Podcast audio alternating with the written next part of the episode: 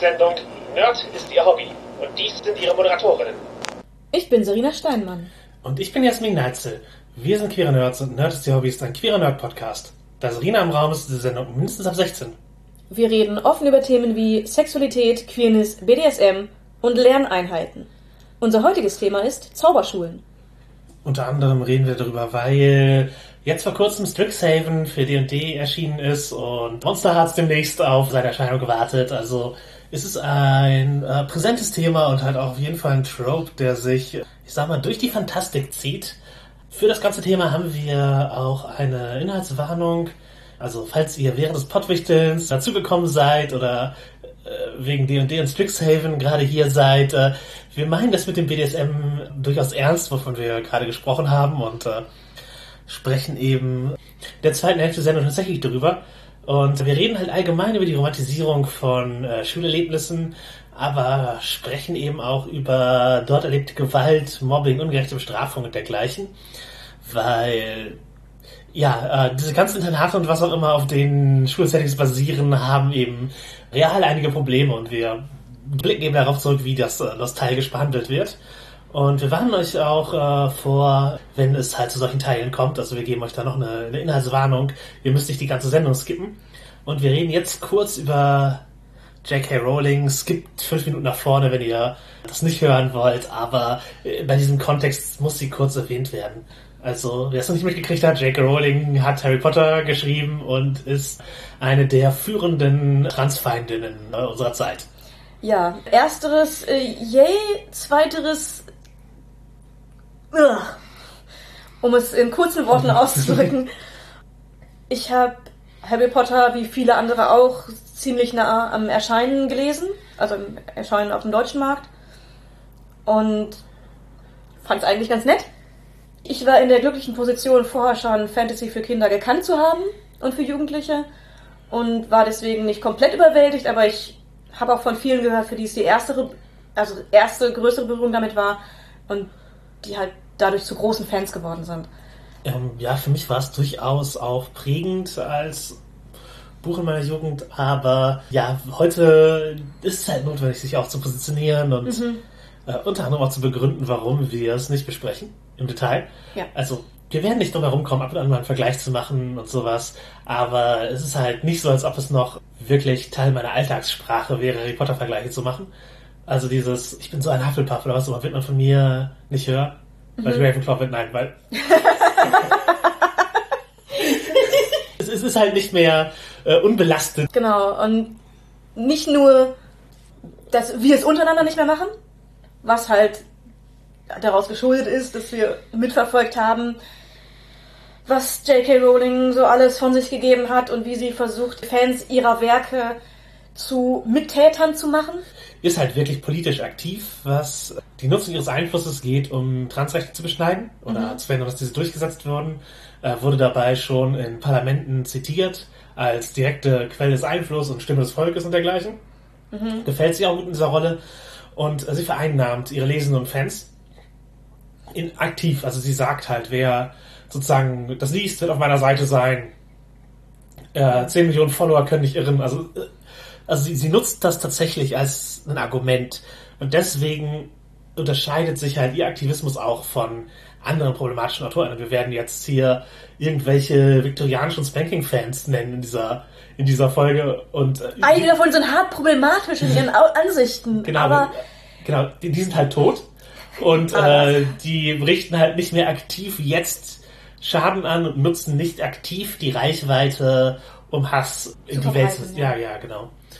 Und äh, das ist halt der Grund, warum wir wenig über Potter reden werden in dieser Folge und Hogwarts mhm. jetzt nicht halt unser Hauptanalyse-Ziel ist. Ähm, aber ja, wie geht man mit sowas um, wenn sich halt eine Autorin so persönlich politisch gegen eine Menschengruppe stellt und man eben ihre Radikalisierung eins zu eins beobachten kann. Ich würde erst mal sagen, dass man es nicht ignorieren kann.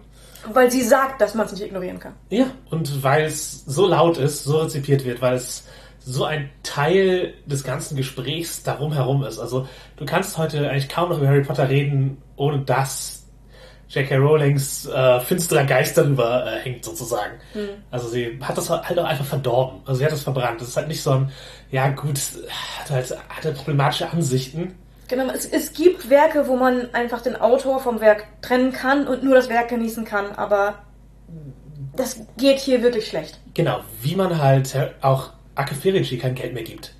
Ja. Weil, keine Ahnung, niedliche Bücher über Katzen mag sein, aber es halt, halt jetzt ist das halt, halt Nazi-Literatur und man Mhm. finanziert ihn damit in seinen politischen Aktivitäten. Und das ist halt, das ist der Unterschied. Die, ja, Mhm. wenn die Personen noch aktiv Schädliches machen. Es sind nicht nur Ansichten, die in den Texten durchkommen. Ja gut, das kann man analysieren. Das war bei Rowling auch schon vorher drin, bevor sie sich radikalisiert hat. Da konntest du halt auch schon drin lesen, ja, gut, die einzige asiatische Figur heißt im Grunde Ching Chong. Und die Kobolde sehen aus wie Überspitzte Juden. ja, die schlimmsten Klischees. Natürlich, das äh, konnte man damals schon, äh, oder konnte man jederzeit äh, mit wachsendem Verständnis ja, kritisieren. Aber das wäre jetzt nicht so, ich sage, du kannst die Bücher nicht mehr lesen. So, das heißt, ja, sei dir bewusst, da sind problematische Inhalte drin. Das ist uninformiert. Ja, Ah. gerade als, als Jugendbuch. Gerade als Buch für Jugendliche und Kinder, die da noch nicht so geschult sind, sowas zu sehen und abzugrenzen. Ja, genau. Ich habe keine Ahnung, ich habe das mit zwölf nicht erkannt. Ich habe das auch mit 16 nicht erkannt. Ja. Ich habe die Sachen einfach da drin nicht, nicht gesehen, nicht wahrgenommen. Mhm. Der Name ist mir auch zum Zeitpunkt nicht aufgefallen. Beim späteren nochmal lesen als Erwachsene ja. Ja, vor allem, weil es die einzige Figur ist. Genau, weil es die einzige Figur ist. Aber sonst, als Teenager ist es mir auch nicht aufgefallen. Und nicht mal der Judenvergleich ist mir ehrlich gesagt aufgefallen als, als Teenager. Ja, es war im Film auch offensichtlicher. ähm, Ja, genau. In den Filmen, klar. Ja, aber ja, ich würde sagen, gut, wir- können sowieso, wir können niemand verbieten, Fan zu sein. Nein. Das ist, ist ja nicht die Möglichkeit, die wir haben. Aber was ich sagen möchte ist, das ist halt ein Fandom, das für Transleute nicht sicher ist. Also, selbst wenn ich All-in Harry Potter-Fan bleiben wollen würde, äh, ich wüsste ja nie, ob die Leute das halt J.K. Rowling abfeiern, weil sie Sich politisch einsetzt, in Anführungszeichen. Ja, ja, genau, weil sie ihrer Meinung sind oder weil sie einfach äh, irgendwie die Bücher noch lieben. Keine Ahnung. Mhm. Äh, aber es ist halt eine, ist eine unsichere Umgebung, die ihr signalisiert halt. Je mehr ihr darauf besteht, je mehr ihr sie verteidigt, weil ihr es nicht wahrhaben wollt, dass äh, ein Buch, das euch mal viel bedeutet hat oder noch immer viel bedeutet, von einer problematischen Person geschrieben wurde, äh, die aktiv politisch Schaden anrichtet. Mhm. Wenn ihr deswegen halt sie, verteid sie verteidigt, ihren Kram mehr benutzt und in Trotzhaltung geht, ihr zeigt halt nur Transmenschen und Menschen, den Transmenschen etwas bedeuten, dass ihr unsicher seid, dass man mit euch nicht, nicht rechnen kann, wenn es äh, um Menschenrechte geht. Und gleichzeitig ist es halt, wo ich einen sehr, sehr großen Verlust auch einfach sehe, ist, ist das Phantom war eigentlich ein queerer Safe Space in vielen Punkten. Es gab sehr viele, also in, in vielen Gruppierungen, die ich kennengelernt habe, gab es einfach eine, eine sehr, sehr offene Haltung gegenüber queeren Personen. Und durch die Handlungen von J.K. Rowling muss man das jetzt hinterfragen und kann nicht mehr davon ausgehen, dass es ein sicherer Queer Space ist. Ja. Und es ist einfach sehr, sehr schade, weil die meisten, die diese ähm, Gruppierung gegründet haben, die, das, die da sehr viel Energie reinstecken, haben sich ja nicht verändert. Die sind immer noch queer offen und würden das gerne Ja. gleichzeitig dieses Hobby beibehalten, was halt wirklich auch zum, bei, bei vielen ein sehr großes Hobby einfach geworden ist. ja klar, aber Das Äh, ist halt schwierig. ja, wie man sagt, auf Twitter, least literally ein anderes Buch. Also man, man, man muss nicht, also man muss nicht sein ganzes Leben an einem Buch hängen, das man als Kind gut fand. Ist Nee, es auch okay? ich, ist also auch okay? Ich, ich glaube aber, es sind halt auch einfach Freundesgruppen daraus entstanden, die, die halt im Prinzip mag es Harry Potter Lab sein, dass sie gemeinsam machen, was, was das halt ist, was die Gruppe verbindet. So etwas zu verlieren, tut schon weh. Und, und da neue Wege zu finden, ist halt auch gemeinsam neue Wege zu finden, was man machen möchte, ist halt auch nicht unbedingt einfach. Nein, natürlich. Ich, also ich, ich empfinde auch durch, also durchaus auch einen Verlust darüber, wie, wie unangenehm das geworden ist, das Thema.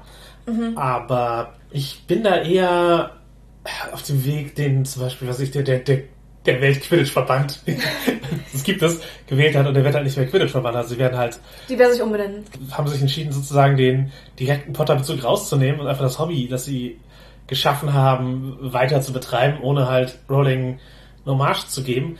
Genau wie halt zum Beispiel, es gibt auch Off-Brand Harry Potter Sachen. Mhm. Also zum Beispiel Magiskola, das ist halt so ein, so ein Lab, gibt es eine Dokumentation von Orkenspalter, die verlinken wir euch. Man weiß, es ist Harry Potter inspiriert, es ist ein Schulinternat, magisch. Es ist alles äh, auch sehr ähnlich, aber J.K. Rowling bekommt kein Geld dafür, wenn Leute teilnehmen. Man macht es halt ein bisschen anders. Man hat die Gestaltungsfreiheit, es inklusiver zu gestalten, die Genau. Welt eben doch so zu gestalten, dass halt queere Identitäten auch in der in der Magie einen Platz haben und dergleichen, dass äh, Man kann den Rassismus ein bisschen rausschreiben. Gen- Genau, also einfach dieses, äh, ja, wir nehmen die, halt die, die Grundästhetik und die Ideen und arbeiten damit weiter. Das, das finde ich einen sympathischeren Ansatz, als darauf zu bestehen, dass wir uns jetzt noch mit Harry Potter beschäftigen. Das, aber ja, halt einfach darauf zu bestehen, dass Harry Potter so ein, so ein großer Lebensinhalt, so einen großen Platz einnimmt, als, Dass man es nicht ändern könnte. ja, Ja. Ähm, Aber ich, ich sehe halt, dass es auch schwierig ist und ich verstehe, wenn Leute, wenn es Leuten so wichtig ist, dass sie es für sich persönlich nicht aufgeben wollen. Natürlich, man kann auch niemandem verdienen, Fan zu sein von den Büchern. J.K. Rowling hat es uns allen schwerer gemacht. Und das ist- oder, oder unmöglich, in dem wir wir sind. Ja, genau. Und ich glaube, man muss halt akzeptieren, dass der Safe Space verbrannt ist. Also Ja. dass, dass es halt nicht mehr ein sicheres äh, Kompromissthema ist, sowas, dass du halt Mhm. nicht mehr, okay, Harry Potter ist ein äh, verbindendes Generationenerlebnis. Klar ist es das, literarisch. Und das ist, äh, Aber es ist halt kein Safe Space mehr für die ganze Generation, inklusive der queeren Personen. Ja, genau, speziell eben Transmenschen. Das muss man anerkennen, dass man ja es vielleicht eher vorher abcheckt oder einen Kontext gibt. Und äh, ich kenne halt auch äh, Transpersonen, die noch immer große Harry Potter Fans sind und das möchte ich ihnen nicht möchte ich ihnen nicht madig machen und dergleichen. Aber aber mein, mein Punkt, ich denke, unser Punkt ist eher halt nicht ein seid keine Fans mehr, sondern ein seid vorsichtig, wie ihr euer Phantom kommuniziert und geht nicht davon aus, dass alle Menschen es sind was sonst halt nur Star Wars-Fans tun. Die regelrecht beleidigt sind, wenn Leute Star Wars nicht gesehen haben. Und ihr wisst, wie unsympathisch Star Wars-Fans im Internet sind. Werdet nicht die. Der Punkt ist halt einfach, ähm, man kann nicht davon ausgehen, dass es für alle angenehm ist, die Abkürzungen, die die Sprache geboten hat, in den Begriffen aus Harry Potter, dass die noch allgemein verwendbar sind und dass sie nicht für Leute unangenehm sein können. Genau. Genau. Aber äh, kommen wir zu Zauberschulen als Setting. Das ist ein sehr beliebtes. Vor, vor Harry Potter schon. Damit sich noch viel, viel größer geworden. Es ist ein Setting, das in sehr, sehr viel Fantastik aufgegriffen wird. Wir haben auch uns, ja, ja wahrscheinlich initial kennengelernt beim äh, Play by Post Spiel in so einem Setting. Äh, bei uns war es X-Men, internatmäßig. Ja, und ich weiß nicht, ob es uns als Podcast geben würde, wenn das nicht damals passiert wäre, denn über den Chat, über dieses Rollenspiel sind wir und einige andere zu einer guten Freundesgruppe geworden und haben uns näher kennengelernt, haben uns dann entschlossen, uns zu treffen und dadurch wurden wir erst zu einer Rollenspielrunde und dann zu guten Freunden. Genau, und es ist halt auch ein, ja, ein Setting, das ermöglicht hat, auch über Dinge zu sprechen und so zu kommunizieren halt eben. Also es ist ein, wenn man, wenn halt irgendwie, man junge Charakter spielt, die sich selbst finden, ist es halt auch leichter über seinen eigenen äh, Weg oder so mal zu sprechen oder halt Dinge wie, wie eben äh, sexuelle Identität und sowas äh, anzusprechen in einem sicheren Rahmen. Ja. Eines meiner Themen war die Übersexualisierung von Catgirls. die die ich ankreiden wollte, weil ich habe überhaupt nichts gegen Catgirls, aber nicht jede davon muss über, übersexualisiert sein. Mhm, mhm. Aber ja, Zauberschulen, das Internat. Wa- Warum werden Zauberschulen so oft als Internate dargestellt? Das ist einerseits einfach eine interdiegetische Notwendigkeit Ja, im Setting. im Setting. Man kann es anders gestalten, aber wenn man einfach überlegt, warum gibt es überhaupt Internate in unserer Welt, dann stammen die aus der Zeit, wo es so wenig Schulen mit hoher Bildung gab, dass die Leute weit reisen mussten, um sie zu besuchen. Und es ist nicht wirklich praktisch. Das heißt, die Schüler haben größtenteils dort gewohnt, außer die, die zufällig in der Nähe gewohnt haben. Und auch die wurden teilweise dann auf den Campus gelegt, weil es halt alle so machen. Dadurch sind Internate entstanden, einfach, weil man Bildung wollte, die es im Heimatort nicht gab. Und in, in Welten, in denen Magie eher selten ist, in denen nicht jeder zweite magisch begabt ist, Genau, die Kom äh, Kommunikationswege und Reisewege eher lang und anstrengend sind. Also die meisten mittelalterlichen, frühneuzeitlichen Fantasy-Welten.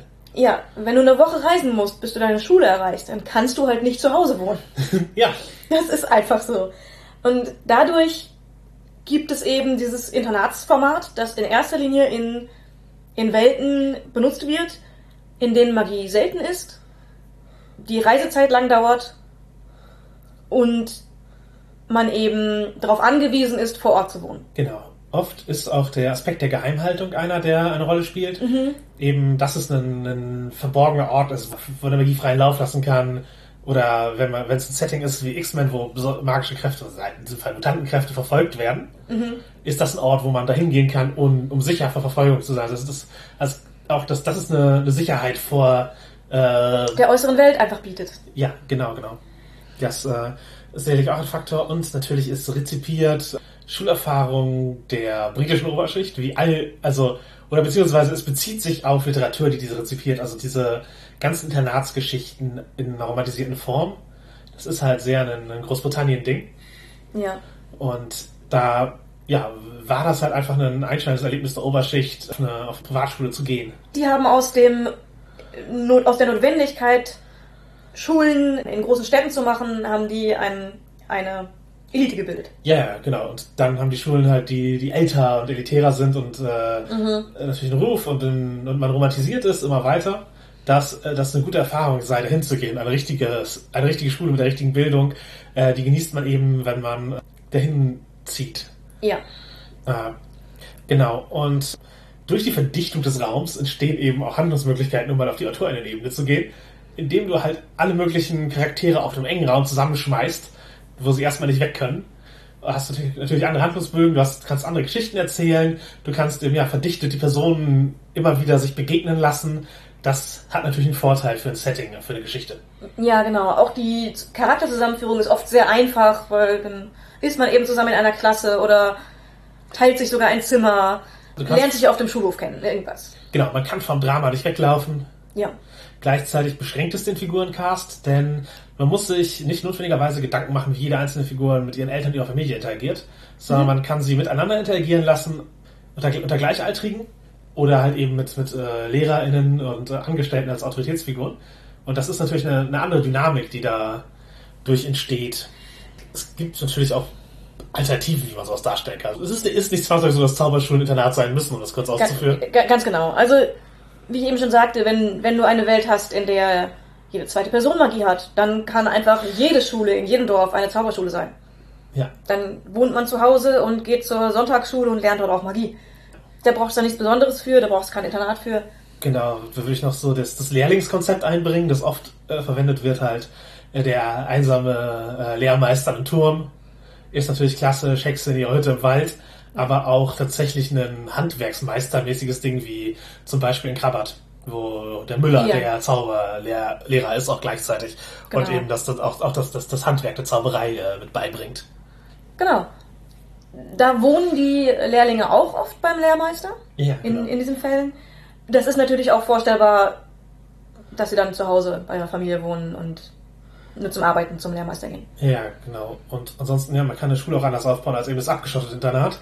Da gibt es verschiedene Beispiele. Zum Beispiel das Schwarze Auge hat ja endlos Zauberschulen, äh, drei Bände voll. Auf jeden Fall, ja, ein Campus einfach. Ein, in, in eine Stadt integrierter Campus in einer halt im Universitätssinne, wo man eben Verschiedene Wohnhäuser hat, vielleicht auch Leute, die einfach in der Stadt in Wohnungen wohnen, aber du hast halt die Gebäude, in denen gelehrt wird. Genau, mit teilweise Univiertel drumherum und sowas. Dann gibt's was, was ist einfach eine Gemeinschaft eingebunden ist in eine Stadt und es gibt Gastfamilien, wo die SchülerInnen unterkommen. So einen verteilten Campus gibt es natürlich auch, dass du halt nicht ein abgeschottetes Stadtviertel hast, wo alles Campus ist, sondern eben an verschiedenen Enden der Stadt sind verschiedene Fakultäten ansässig und die Leute wohnen halt ganz normal in der Stadt und es gibt gar keiner, gar kein, gar nicht dieses gebündelte, sondern es ist halt einfach über eine Stadt verteilt. Genau, dass man irgendwie, man muss über den Markt laufen, um zu seiner nächsten Unterrichtsstunde zu gelangen und so. Genau. Was auch natürlich sehr viel Handlungsmöglichkeiten bietet und du hast halt dann statt nur den Campus hast du die ganze Stadt als, als Handlungsort. Das bietet noch ähm, mehr Weite, ohne dieses, dem Drama nicht entkommen können, wegzunehmen. Mhm, mhm. Dann gibt's natürlich auch die Möglichkeit, das, gar- den Luxus-Elite-Kram nach oben zu drehen. Das halt, ja, natürlich hast du ein eigenes privates Zimmer und du hast eigene Dienstboten und du bist als Magier so besonders und privilegiert, als dass du. In einem Palast wohnst und äh, Und dann gäbe es natürlich die Möglichkeit, dass ein privater Lehrmeister einfach zu dir nach Hause kommt. ja, genau, wenn du reich bist, dann eventuell wohnt dann der Lehrmeister im, in der Kammer bei dir zu Hause oder kommt jeden Tag vorbei, um dich zu unterrichten. Genau, das gibt natürlich mehr sozusagen das Zauberei-Lernen in dem Familienkontext. Mhm. Und dann ist natürlich auch die Familientradition ein Ding, dass man einfach eine, eine Familie ist, die Die zaubern kann. Genau, genau. Und äh, ansonsten vielleicht noch monastische Systeme, wo das Ganze weniger eine Internatsschule ist, sondern mehr ein Kloster vom Vorbild. Und ja, das Internat als Fantasie ist halt. Also wir reden ja hier nicht darüber, wie Internate echt funktionieren, also werden wir auch noch tun, aber äh, in diesem Fall ist es halt echt das eine Utopie vom Internat, sondern eine verkehrte Vorstellung, wenn man Ja, eine Zeit- romantisierte Idee so vom Internat. Honey and Nanny Style, britische Jugenderinnerung. Diese, diese Rezeption ist einfach in der britischen Unterschicht, in den USA und Europa, eine sehr romantisierte Wahrnehmung von dem, was auf diesen englischen Internaten tatsächlich passiert ist. ja, eine, auch ein bisschen Freiheit. Was wäre es, wenn unsere Eltern nicht ständig uns aufpassen würden? Was könnten wir für Spaß haben? Äh, Nur mit Gleichaltrigen zusammen, wie schön wäre das? je, jede Nacht ist Sleepover. Und äh, ja, das ist natürlich ein- eine Art, wie man das auch darstellen kann. Aber natürlich ist es sehr romantisiert und es ist halt auch ein Schalter, woran du drehen kannst. Natürlich kannst du auch äh, klassische Schul- Schulsetting-Tropes und da gehören ja Rivalitäten, äh, Clashes mit Lehrern und sowas. Und Klickenbildung und all das. das, das gehört da halt auch zu. ja. Also manche haben gesagt, Harry Potter ist im Grunde Portal Fantasy. Also er fährt eine Zugreise, ist man in einer anderen Welt. Und das Internat kann, ob magisch oder nicht, als einfach eine andere Welt mit eigenen Regeln gelten. Und das können magisch tatsächlich andere, fast naturgesetzartige Regeln sein. Oder es können eben tatsächlich einfach an, dass hier gesellschaftlich äh, ein ganz eigener Raum geschaffen ist, wo ganz eigene Regeln gelten. Einmal zum Beispiel auch hat man oft in einem, in einem Internat Häuser und Fraktionen. Das ist auch in vielen britischen Internaten so als Gedanke, dass eben ein bisschen Konkurrenz da sein soll. Ich frage mich da ehrlich gesagt immer ein bisschen warum, aber es wird gerne für Fantastik benutzt. Denn es bringt Drama rein. Genau. Und es macht auch es einfacher, einen Bezug herzustellen, um sich für Fraktionen zu entscheiden. In das schwarze Auge ist es eher, welche Zauberschule habe ich? Und die stehen halt, weil man spielt erwachsene Charaktere, das heißt, sie sind nach der Ausbildung. Aber auch da entscheide ich mich für, welche, welches Flavor von Magie habe ich. Und natürlich kann man auch da äh, einen noch niedrigstufigeren Charakter spielen und die Ausbildung spielen, wenn man da eine Gruppe findet, die da Bock drauf hat. Ja, es kommt demnächst eine Kampagne äh, dafür. In Rohr als Erben, das heißt so ein demnächst erscheinendes DSA-Produkt. Äh, wenn ihr äh, da noch euch umsehen wollt, ich werf äh, den Link zum, zur Vorbestellaktion in, den, in die Shownotes. Dies, dieses Fraktionen-Ding und welche Art von Magie bist du, das ist halt auf jeden Fall etwas, was, was in vielen dieser Settings vorkommt.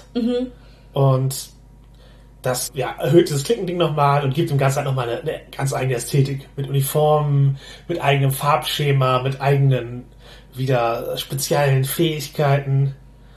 Und äh, ja, das ist äh, hilfreich, Fraktionen zu haben, die sympathisch wirken und denen sich die Rezipienten zuordnen können. Also wenn du ein neues Setting liest und denkst, okay, oh, oh, okay, das sind meine Leute. Dann hat das Setting was richtig gemacht. Das, dafür muss eine Fraktion nicht jede einzelne Person ansprechen, aber jede Person sollte eine Fraktion für sich finden können. Damit alle fasziniert von diesem Werk sind. Was auch denn daran sehr, sehr interessant ist, ist, dass diese äh, Bedeutung erst durch den Kontext des Settings entsteht. Ja, genau. Au außerhalb dieser Welt hat es einfach keinerlei Bedeutung, welche Farben du trägst und, und Genau. dergleichen. Aber da ist es halt okay, das ist ein, das ist ein gelber Schal, okay, das bedeutet, das sind meine Feinde. Also, ist halt ein, also das, das schafft ja eben seine eigenen Regeln. Und macht natürlich auch die, diese Zu- Zugehörigkeit, was auch immer gerade die Symbole sind, ob das eine, eine Form von Hut ist, eine Farbe, eine Uniform. Das macht Ein Ansteckpin, was immer. Ge- Genau. In, bei, im, Im Schulkontext ist es natürlich oft eine Schuluniform, die die verschiedenen Fraktionen unterschiedlich tragen. Ja. Und das ist halt auch, auch auf jeden Fall was Fetischisiertes. Also Schul Schuluniform. Ja, äh, sowohl modisch als auch sexuell. Ja, Getrennt voneinander. Oft, ja. Ja, und, und, und eben auch, ja, als in, in ihrer Bedeutung. So, es ist halt ein, okay, das ist ein, ein Symbol von einer, ja, auch von, von dieser romantisierten, strengeren Vorstellung von Schule. Ja, und auch gleichzeitig von äh, einer gewissen Unschuldigkeit. Genau, genau. Und ja, Fraktionen fördern auch Rivalität. Ja. Also da, das ist, äh, das ist, ist meistens so aufgestellt, dass sie nicht alle Buddies sind, sondern ist immer ein bisschen ein bisschen Konfrontation da, ein bisschen Spannungen da. Und dies gleich am, am Outfit sehen zu können, ist halt äh, für Geschichten oft ein Bonus. Genau, ja, du musst im Rollenspiel im Grunde nur beschreiben, okay, der hat eine gelbe Krawatte. Und dann weißt du halt, wenn du das Setting kennst, Bescheid. Gleichzeitig ist aber auch natürlich immer die Sache, dass Schuluniformen oder auch Uniformen allgemein verbessern das Zusammengehörigkeitsgefühl. Das heißt, mit den Leuten, mit denen du die Uniform teilst, teilst du ein Gemeinschaftsgefühl. Was in der realen Welt Vor- und Nachteile hat, in den Geschichten auch. Aber für Geschichten macht es halt, gerade wenn die Helden alle dieselbe Uniform tragen, gibt es sofort Zusammengehörigkeitsgefühl. Wenn sie alle unterschiedliche tragen, gibt es direkt Spannungen, auf denen man aufbauen kann in der Gruppenzusammenführung. Dafür ist es absolut hilfreich. Ja. Würdest du eine Fraktion danach wählen, wie geil ihre Uniform oder ihre Mode oder ihre Embleme sind? Vielleicht. okay, ja. Also, es spielt auf jeden Fall ein bisschen mit rein. Nicht, nicht, nicht alleine dadurch, davon, aber schon, wenn man jetzt aussucht, welche Fraktion man cool findet, spielt es natürlich mit rein, was einen optisch anspricht. Genau, genau, die Ästhetik. Was benötigt so eine Zauberschule als Setting? Was muss da sein, damit, damit das funktioniert? Was muss, man, was muss man einbauen, wenn man jetzt sagt, ich möchte eine Zauberschule für mein Setting haben? Als allererstes natürlich ein interessanter Ort. Etwas, der sich wie was Eigenes und wie was Magisches anfühlt. Das kann ein Internat sein, muss aber nicht. Haben wir schon ausgeführt. Die anderen Möglichkeiten sind auch spannend. Aber Internat ist natürlich auch etwas, was schnell als Idee kommt. Genau, ist der Klassiker. Genau. Und wenn man ein eigenes Setting machen möchte oder ein schon bestehendes Setting ausgestalten möchte für Spielende, ist es halt wichtig, dass es sich wie was Eigenes, wie diese Welt, die man darstellen möchte, anfühlt und wie dieses Setting, wie diese, wie diese Schule und es muss sich magisch anfühlen. Nicht mal unbedingt magisch im Sinne von, man spürt die Magie um sich rum, wenn man, sobald man den Raum betritt, Dinge. Das nicht unbedingt, eher magisch im Sinne von eine faszinierende Beschreibung. Mhm. Ja, genau. Es, es gibt was zu entdecken, Sense of Wonder, der noch irgendwie da ist. Aber auch gleichzeitig sollte es das Potenzial haben, sich wie zu Hause anfühlen zu können, dass man, Ja. dass man heimisch wird. Und ich denke, das Magiesystem, ob man schreibt oder im Rollenspiel designt, sollte äh, geeignet sein, dass, es, dass das Lernen darin interessant ist. Also ein, man lernt nur, sich besser zu konzentrieren, dann kann man alles. Das ist für eine Montage interessant, aber genau, in, in einem Buch kann man das machen für eine Montage. als Inhalt des Settings, wenn die Schule das Ding sein soll, dann ist nur, es gibt nur einen Skill und man lernt diesen einen Skill. Ist, Ist ein bisschen langweilig. Das sorgt nicht für besonders spannende Geschichten. Und deswegen ja eine, eine breitere Aufstellung von Dingen, die man lernen kann. Verschiedene Elemente von Zauberei, die dazugehören, die da reinspielen und äh, verschiedene Ansätze. Verschiedene Arten von Zauberei müssen lernbar sein. Es muss verschiedene Kurse im Prinzip für Zauberei geben. Genau, das kann eben auch sein, dass man Zaubersprüche äh, einzeln aufschlüsselt, neue Zaubersprüche dazu lernt. Also ich finde tatsächlich für so ein Setting ist sehr okay, wenn da auch durchaus ja ein bisschen das ins Mikromanagement geht. Also wenn, wenn man sagt, wir nutzen unsere Komplexität in den Regeln dafür, jetzt einzelne Zauber aufzuschlüsseln und zu verwenden, wie das D&D tut, wie das Schwarze Auge das tut, und nicht so ein, ja, wir haben so generelle Bereiche der Magie und die kann man irgendwie kombinieren, also sowas wie Fate oder Magus eignen sich nicht notwendigerweise für ein Zauberschul-Setting, weil du halt eben sehr viel dieses, okay, ich ich bullshitte mir das hin. Nein, aber ich, ich, ich, ich habe eine hab eine kreative Idee und beschreibe das und dann gestalte ich meinen eigenen Zauber. Und je kreativer ich bin, desto besser kann ich zaubern. Das ist halt nicht gut lernbar an einer Schule. Genau, je kreativer ich als Spielerin bin. Und das ist halt eben dieses, ja, wenn du jetzt, wenn du am Anfang schon die geilen Ideen hast, dann fühlt es sich eventuell nicht so sehr an, als ob wirklich deine Fähigkeiten größer werden, sondern es, die, vielleicht steigt die Erfolgswahrscheinlichkeit deine Ideen umzusetzen, aber dieses, okay, ich habe hier ein neues Gimmick freigeschaltet, ich habe einen neuen Zauber, den ich jetzt beherrsche, ich kann neue Dinge tun, das, das fehlt einfach dann. Genau, und das ist, glaube ich, für ein Zauberschul-Setting nicht unwichtig. Zwischendurch dieses Gefühl zu bekommen, ich habe jetzt einen neuen Zauber für mich erreicht, den ich jetzt umsetzen kann, von dem ich vorher nicht mal wusste, dass er existiert. Dieses Gefühl zu kriegen, von neue Dinge entdecken, neue, neue Magie entdecken, ist, glaube ich, sehr wichtig, das zu erreichen für das Setting. Ja, und Schuljahre und Abschlüsse und ein Schulsetting bietet halt auch einen ganzen Schwung von einfach Achievement-Punkten, die man hat und Stufen. Und ich glaube, das ist entsprechend cool das System das widerspiegelt. Ja. Und ja, du brauchst natürlich nicht nur Regelsystem, sondern du brauchst auch einen Cast an Figuren. Ja, es braucht NSCs und nicht wenige wahrscheinlich. Und die müssen interessant sein. Genau, LehrerInnen, MitschülerInnen, Personal, einfach was, was da halt so auftaucht. Das ist ein, einfach ein interessanter Cast an, an Figuren, mit denen man interagieren kann und mit denen man auch wiederholt interagieren möchte. Man kann natürlich immer, also im neuen Jahr können neue Leute nachkommen, es können neue, neue Lehrende an die Schule kommen, aber du hast einen, du hast einen Cast, ich würde am Anfang nicht hundertprozentig alle ausgestalten für den Fall, dass du noch neue brauchst, aber äh, wer erstmal da ist, der ist erstmal da. Und sollte dann entsprechend auch interessant genug sein, um zumindest äh, ja, längeres Interesse zu tragen, wenn es da ist. Also das heißt nicht, jede Person muss hundertprozentig immer und immer wieder auftauchen. Wenn die Spielenden kein Interesse daran haben, du als Spielerleitung auch nicht, oder du als Autorin merkst, okay, die Figur war einmal im Nebensatz, egal, ist auch okay, aber sie müssen die Möglichkeit tragen, mehrmals aufzutauchen und aufgesucht zu werden. Und gerade bei den MitschülerInnen ist es auch interessant, die Entwicklung anzulegen. Also, dass sie nicht gleich bleiben, während alle Charakter sich verändern. Ja, ganz genau. Das und gleichzeitig, äh, man sollte immer dran denken, nicht nur Lehrende auszugestalten, nicht nur Mitschüler auszugestalten oder nicht nur Personal auszugestalten. Man braucht von jedem etwas, damit auch verschiedene Möglichkeiten des Anspielens für die, für die Spielenden möglich sind. Genau, genau. Gerade im Rollenspiel ist halt einfach ein, man möchte Personal haben, dem gegenüber man eine, eventuell sogar eine, eine äh, vorher, vorherrschende Stellung hat, dass man denen Dinge befehlen kann im Zweifel, wenn man denn genug Stand hat. Oder Mitschüler, die einfach auf einer Ebene sind, wo man sich auch erstmal in den, in den sozialen Interaktionen äh, beweisen muss im Zweifel. Und natürlich Lehrer, zu denen man Beziehungen hat, die, die dann wieder äh, Lehrer-Schüler-Verhältnis sind. Das sind verschiedene Interaktionsmöglichkeiten, verschiedene Ansätze, die gegeben sein sollten. Ja, und die Figuren sitzen halt auch alle gemeinsam an einem Ort. Das Mhm. heißt, äh, die interagieren auch wahrscheinlich miteinander. Und wenn es offscreen ist. Ja, Ansonsten, es gibt zahlreiche Tropes für, für Schulsettings offensichtlich. genau, und da kann man sich an, an allen beliebten Schulsettings äh, bedienen.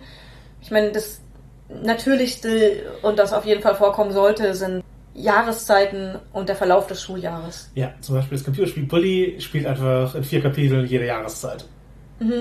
Derselbe Ort mit einer anderen Ästhetik. Ja. Und das, das ist natürlich ein sehr griffiger Weg, den, das zu machen und den Verlauf des Schuljahres auch zu zeigen. Allgemein der Verlauf der Zeit ist, eine, ist etwas, was in diesen Settings halt passiert. Die Charakter werden älter, die Zeit vergeht und eventuell kommen halt Anlässe und Feste näher. Ja, auch nicht vergessen sollte man aber, dass es wahrscheinlich sogar verschiedene äh, Schuluniformen für die verschiedenen Jahreszeiten gibt. Das, das kann sein, wenn man. Oder eben doch andere, zumindest die Jacke drüber getragen wird. Und ja, genau, Fest und Anlässe halt, also wie ein Ball. Der Karneval ist im Ort. Oder äh, halt Sportereignisse sind halt auch sehr beliebt. Ja, gerade an, an in Schulsettings sind, sind Sportereignisse auch, auch an Zauberschulen durchaus eine Sache. Genau, es denken sich Leute halt immer wieder weirde Sportarten aus. Sowas sollte halt stattfinden und auch von den SpielerInnen irgendwie wahrgenommen werden und beeinflusst werden können und mitge mitgenommen. Äh, dann natürlich ist es eine Schule, es finden Prüfungen statt, es gibt Zeugnisse, es Wichtige Referate- Schuldaten einfach, genau, Referate, ja. Und jetzt kann man natürlich sagen, ach, Zauberschule nicht so wichtig. Ich, ich glaube, wenn man Zauberschule spielt, ma- man will auch eine Prüfung drin haben. Ja, man möchte die Tropes auch mitnehmen. Ja, Man kann das ja auf unterschiedliche Arten interessant gestalten, aber es sollte dabei sein. genau. Irgendeine Prüfung sollte zu irgendeinem Zeitpunkt in einem der Abenteuer wichtig werden, wenn man, gerade wenn man das Schulsetting ähm, über alle Lehrjahre hindurch spielt. Mhm. Auch nicht unwichtig, die Beziehungen allgemein, aber auch Liebesbeziehungen und Jugendliebe. Mhm. Das ist an Schulen auch oft ein großes Thema. Auch natürlich eventuell auch äh, sexuelle Erfahrungen, aber auch romantische Erfahrungen sind gerade in den Beziehungsdramen, die gerne mal angespielt werden, oft ein Thema.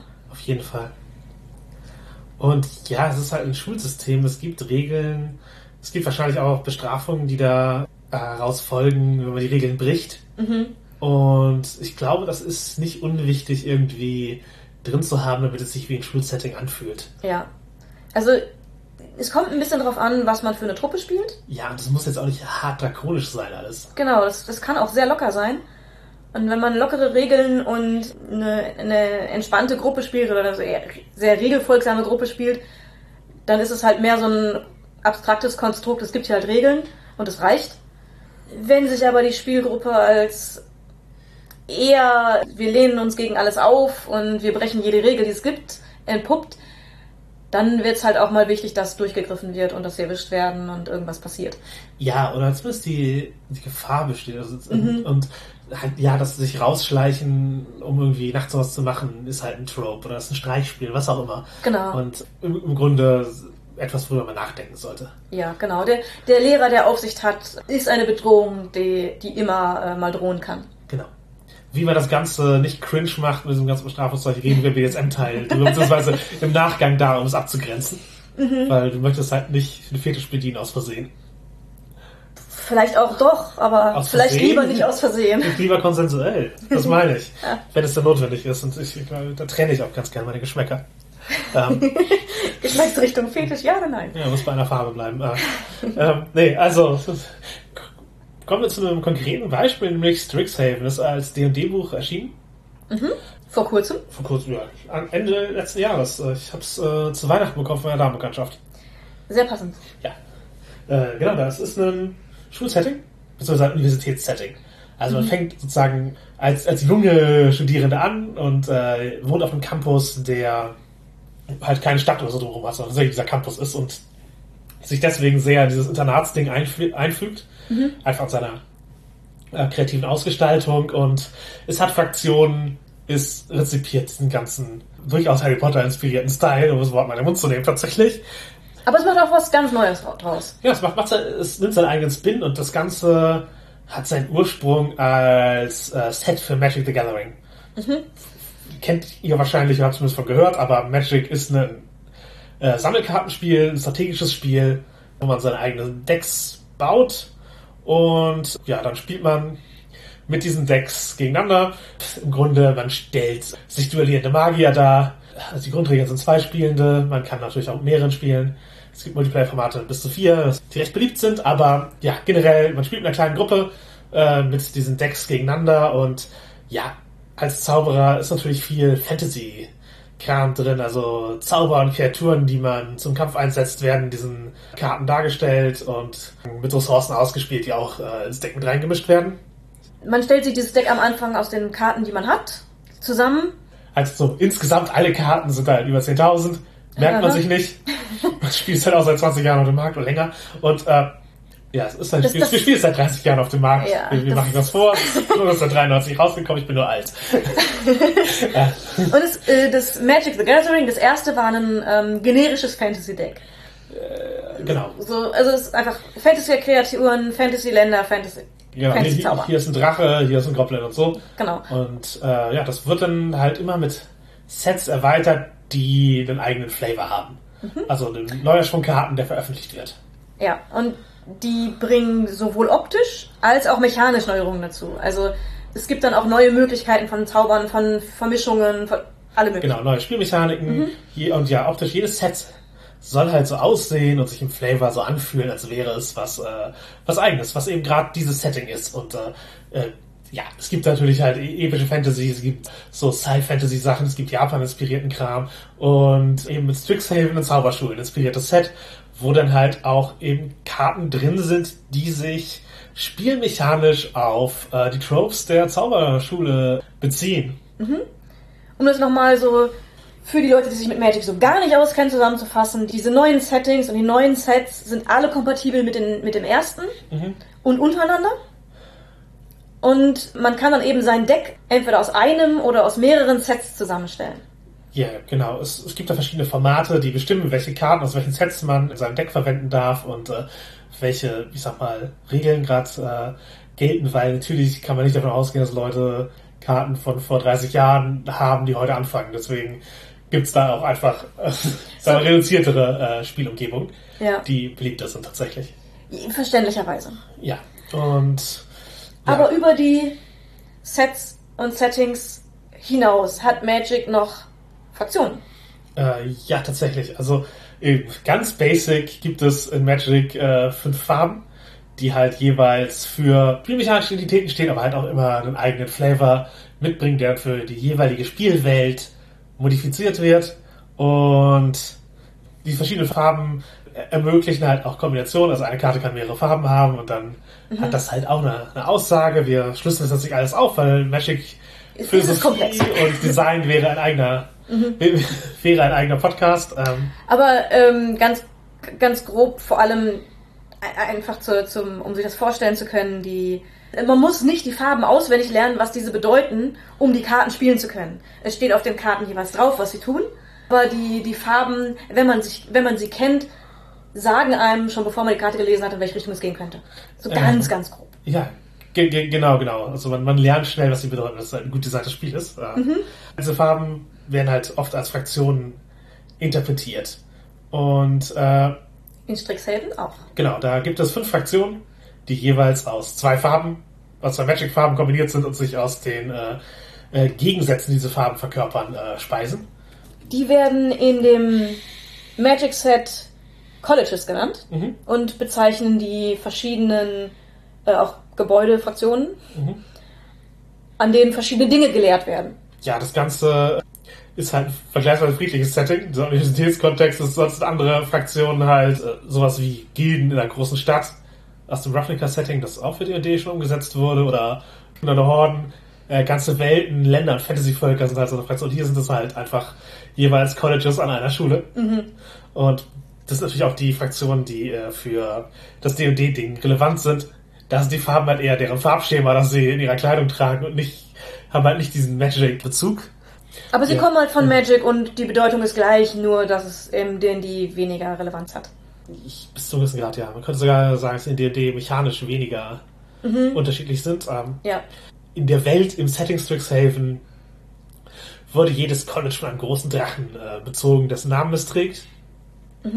Die Welt ist entstanden, als zwei andere Welten aufeinander geprallt sind und äh, aus der, dem dort entstehenden magischen Chaos haben sich Dracheneier gebildet, die Drachen sind geschlüpft, haben als erste die Magie verstanden und beherrscht, die diese Mana-Wirbel, die entstanden sind, dies bieten und gemerkt, okay, man muss das den Leuten beibringen, damit nicht äh, einfach Chaos und äh, Unruhe herrscht und diese Magie Vernichtung über die Welt bringt und deswegen bringen wir es den Menschen bei und haben dann halt das äh, Strixhaven College gegründet und äh, mittlerweile haben die Drachen sich halt äh, auch ein bisschen zurückgezogen vom direkten Einfluss darauf, aber äh, ja, es, sie werden halt immer noch aufgesucht und sind, äh, sind halt die Gründer, sind halt noch Fraktionen in diesem ganzen Setting, aber man trifft sie nicht jeden Tag. So. Ja. Das passiert bei sonstigen Schuldirektoren ja auch, auch eher selten.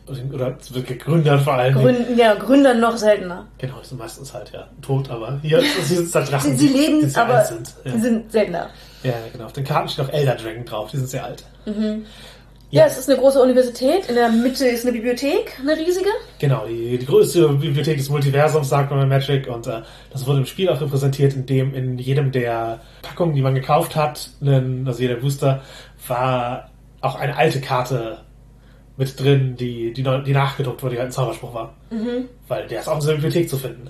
Ist schon sehr stylisch. Ja, ja es, also, es erfüllt einiges an Tropes. Es gibt Fraktionen, es gibt einen Sport, der da gespielt wird. In diesem Fall ist der Mage Tower, wo es darum geht, das Maskottchen, also jede dieser Fraktionen hat eigene Maskottchen. Und diese Maskottchen hat jeweils zu, zu klauen und äh, Capture the Flag mäßig zu seinem eigenen Turm zu bringen. Die leben, die Maskottchen. Ja, ja, das sind, das, sind, das sind Geschöpfe, die man auch beschwören kann im Setting oder äh, als Tiervertraute nehmen. Das, das macht es ein bisschen anders. Ja, ja, das Maskottchen kann sich auch wehren. Das, Es kann beißen, Vorsicht. Ja, ja. Es gibt einen Schulsport natürlich. Es gibt natürlich auch Verschwörungen von finsteren Magiern, die andere Magie verwendet. Und äh, das wird äh, in dem Magic Set gezeigt, in dem der Anführer von denen einen Zauberspruch hat, der aus zwei Farben, also aus einer Kombination von zwei Farben besteht, die es sonst nicht gibt in dem Setting. Also auch das spiegelt sich da flavormäßig wieder und ja, die Colleges sind, sind fünf Stück. Ich stelle kurz vor, du kannst auch gerne mit äh, aufgreifen. Dann, dann fange ich mit Silver Quill einfach direkt an. Ja. Die tragen die Farben schwarz und weiß und haben äh, Sprache als Magie. Sind Dichter, Rhetoriker, Anführer. Also übersetzt die Mean Girls, die Bullies, die äh, durchgehen mit und mit überlegenem Wortge mit überlegener Wortgewandtheit andere fertig machen. Aber es gibt auch Motivationskünstler, die halt andere Leute sozusagen upliften, inspirieren und sowas. Äh, Eine, ich habe ein Magic Deck mit Felisa, das ist eine Vampirin, die, äh, die ist Natürlich sie hat die auch Queen Bee, aber sie, sie die ist halt auch, auch eine Inspirationsmagierin, die Leute motiviert. Und ihr Maskottchen ist ein Inkling, das ist ein belebtes Tintenwesen. Das kann aus äh, schlimmen Gedanken oder Beleidigungen entstehen, die man statt sie auszusprechen eben in, äh, in Magie schreibt. Mhm. Und dann hat man das am Hals. Die können fliegen und sind so, so einfach so, so ein Tintenblob. Mhm. Ihr, ihr, Kernkonflikt, würde ich sagen, ist halt so der, der Gemeinschaftssinn versus Egoismus und äh, Selbstüberhöhung. Mhm. äh, die, die Kunstfakultät sind die Prismari. Die haben Rot und Blau als Farben und die nutzen halt Kunst als Magie. TänzerInnen, MusikerInnen, BildhauerInnen. Und äh, deren Maskottchen sind Kunstelementare. Und sagen Elementare, die als Kunstwerke geschaffen wurden. Und deren Konflikt ist Perfektion gegen Expression, Intellekt oder Gefühl. Genau. Ja, kann, kann sich widerstreiten in der Kunst. Wie man seine Kunst aufbauen will, ja. Also vom, vom Style, wo wir über die Formen gesprochen haben, Silverquill haben halt so einen leicht uniformartigen Schnitt. Mhm. Und die Prismari haben halt viel Ruffles und äh, weite Gewänder, die beim Tanzen rumfliegen und so. Ja. Dann gibt es Wizard Bloom. Die haben grün und schwarz. Das sind äh, Gossheiler. Äh, Gossbiologen, ja. äh, die haben so Naturkunde als Magie. Also, ja, HeilerInnen, BiologInnen, TierzähmerInnen und ja, sind, sind halt naturverbunden, aber auch witchy. Und der Maskottchen ist das Pest. Im Sinne von so kleinen Plagegeistern, amphibienartige Tierchen, die einen angreifen und ins Gesicht beißen können. Ja, die haben viele Zähne. Ja. Und ihr Konflikt ist, äh, ist, ist Leben versus Tod, also im magischen Sinne. Vergänglichkeit und, und Schaffen. Ja, das nächste wäre Lorehold, die sind äh, rot und weiß und das ist so Archäologie oder allgemein die, die Beschäftigung der Vergangenheit als, äh, als Magie.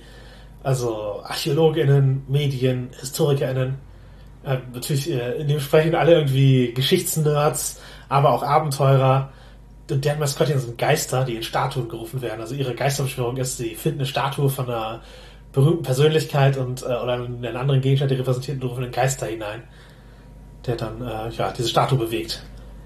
Und ihr Konflikt ist sozusagen halt ein, ein spontaner Ansatz versus ein sehr systematischer Ansatz an Handeln oder halt eben an Geschichtswissenschaft. Also forsche ich irgendwie systematisch Dinge durch oder gehe ich einfach spontan meinen Interessen nach und äh, forsche ich erst, bevor ich das Grab aufmache oder trete ich erstmal die Tür ein und hole den Schatz raus. Und du meinst also, ihr Konflikt ist Indiana Jones? Ja, halt, oder mal, ja, Indiana Jones versus äh, Marcus Brody. Auf eine Art, ja. und die letzten sind die äh, Quandrix. Deren Farben sind grün und blau und die haben Mathematik als Magie. Also Mathematiker, Physiker, aber auch Illusionisten. Äh, eine in der Art äh, Mathe-Esoteriker. Ja, ja, genau. Denken halt sehr viel über Formeln nach und ihre, der Maskottchen sind halt Fraktale, also aus, aus Formeln so geschaffene Lichtwesen im Grunde. Mhm. Und der Konflikt ist so Theorie versus Praxis. Also in Magic ist der Mechanik viel Sachen zu verdoppeln oder so, dass man, dass man rechnen muss bei ihrem. Bei der, bei der Verwendung von ihren Spielmechaniken. Also bei Quandrix ist halt einfach immer die Frage, womit man rechnen muss. Mhm, mhm. jo. Und äh, ja, wie wäre das Ganze mechanisch umgesetzt? Äh, Magic habe ich schon erwähnt, es gibt die, es gibt diese Zusatzzauber in, im Deck mit drin. Es gibt eine Mechanik, die Learn heißt. Die erlaubt dir einfach auf Karten, die Learn draufstehen, kannst du Karten, die auf den Lesson draufsteht, die kannst du einfach in deine Hand nehmen. Also sozusagen, und wenn du Magic Draft, das ist halt ein Spielformat, wo man sozusagen sein Deck sich äh, als Teil des Spiels zusammenstellt, dann musst du sozusagen genug Lessons mitnehmen, damit deine Learn-Karten auch Effekte haben. Mhm. Das ist eine Umsetzung, dann gibt's Magecraft, also, also du hast Kreaturen, die dich dafür belohnen, Zaubersprüche zu, zu spielen. Und es gibt mechanische Themen für jedes College, also sind alle so ein bisschen unterschiedlich. Genau, genau. Also die Silverquill-Leute haben ein politisches Thema. Mhm. Bis zu einem gewissen Grad, die können halt äh, andere manipulieren. Äh, andere Mitspieler im Multiplayer gerade. Prismari, die gehen all in, die haben halt sehr, sehr große Zaubersprüche, die sehr viel äh, Ressourcen kosten. Äh, Wizard Bloom kriegen was, wenn man äh, Lebenspunkte, also bei Magic hat jeder Spieler äh, eine Anzahl von Lebenspunkten, wenn die auf Null sind, hat man verloren. Man kann, man kann welche dazu bekommen, man kann welche verlieren und beides kann Vorteile haben für Wizard Bloom. Und Lorehold macht halt Sachen mit dem Ablagestapel in Magic Friedhof genannt. Und Quandrix, wie gesagt, Viel Verdopplungen und, und genau, man gibt halt hier Counter auf die, auf deine Kreatur drauf, die ihre Stärke steigert und solche, solche Sachen. ja. rechne das Minispiel. Ja. gut in Mathe, gut in Magic. Ja, das hilft ja allgemein. Ähm, ist, äh, Wahrscheinlichkeitsrechnung im Zahlenraum von 1 bis 60 oder 1 bis 100 habe ich durch Magic Formatik ganz gut gelernt, 1 bis 40 auch. aber ich sag mal, wir haben jetzt, um das einmal kurz zu unterbrechen, wie das, äh, bevor wir in den D&D-Vergleich gehen, was, was wäre dein College? Was wäre mein College? Ich äh, offensichtlich Lorehold, weil Du Geschichtsnerd bist. Weil ich Geschichtsnerd bin, ja. Und weil in der Bedeutung der Magic Farben sind Rot und Weiß auch meine. So, und bisher wurden die oft sehr als die, ja, das sind die Soldatenkorps dargestellt. Die, also Rot ist halt die, die Farbe von oft eben Emotionen, auch äh, enthemmter Emotionen, von Chaos und so etwas. Und Weiß ist halt die Farbe von, von Ordnung, aber halt von Strukturhoffnung und so etwas. Und ähm, früher wurde das wurde halt Rot und Weiß halt sehr oft interpretiert als ja, das hat den äh, faschistoiden Gedanken und die Selbstsicherheit von Weiß mit dem Gewaltpotenzial von Rot kombiniert und deswegen sind das Soldaten. äh, und ich möchte halt eher den Gerechtigkeitssinn und von Weiß mit dem, ja, mit der Leidenschaft von Rot im Sinne von zumindest Rebellion oder so. Aber hier finde ich eben auch diesen alten Geschichts, halt den Ansatz, Leidenschaft für, Für Geschichte. für Geschichte, für, für, und Für Wissen, ja. für Stru- Struktur und Bedeutung zu füllen. Das finde ich einen, finde ich sehr guten Ansatz, der halt eben dieses, das Potenzial dieser Farben äh, auch nutzt und ich finde es mechanisch auch äh, interessant. Mein liebstes Deck aus dem Set ist allerdings, ist allerdings Versammlung tatsächlich. Also rein spielmechanisch. Ja, spielmechanisch kann ich wenig dazu sagen. Ich glaube, fürs ähm, Rollenspiel würde ich zu Silverquill neigen, Mhm. weil es mir Spaß macht, sowas zu spielen. Ja. Ich glaube, wenn ich jetzt für, über, wenn wir über meine Charaktereigenschaften reden, sehe ich mich eher bei Prismari, aber vielleicht ein bisschen bei Silverquill, vielleicht würde ich einfach hin und her wechseln. Mhm. Ich, ich bin Austauschschüler. Ja. ich bin Silverquill Austauschschüler aus Prismari. Man darf das College wechseln bei in, in Strixhaven. Das ist hilfreich. Ja, es gibt einen äh, Zwerg, der aus Prismari zu Lorewood gewechselt hat und der jetzt Statuen einfach selber baut, um Geister herbeizurufen, anstatt die Statue suchen zu müssen. Das, das, das klingt eigentlich wie der äh, richtige Shortcut. Ja, das Einzige, das kann, ist äh, Hovering Ghost Forge und das ist cool. Auch eine gute Magic-Karte. Aber ja, Umsetzung in D&D. Wir reden hier jetzt schon ganz lange über Magic. Das Ganze gibt's neu als D&D-Version mit dem schönen Titel Strixhaven, A Curriculum of Chaos. Mhm. Finde ich schon mal sehr einladend.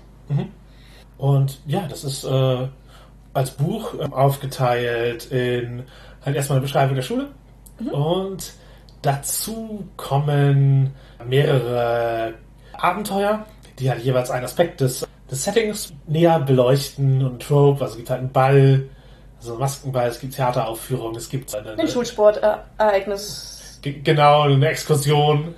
oh ja, Exkursion. Ja, Sehr wichtig.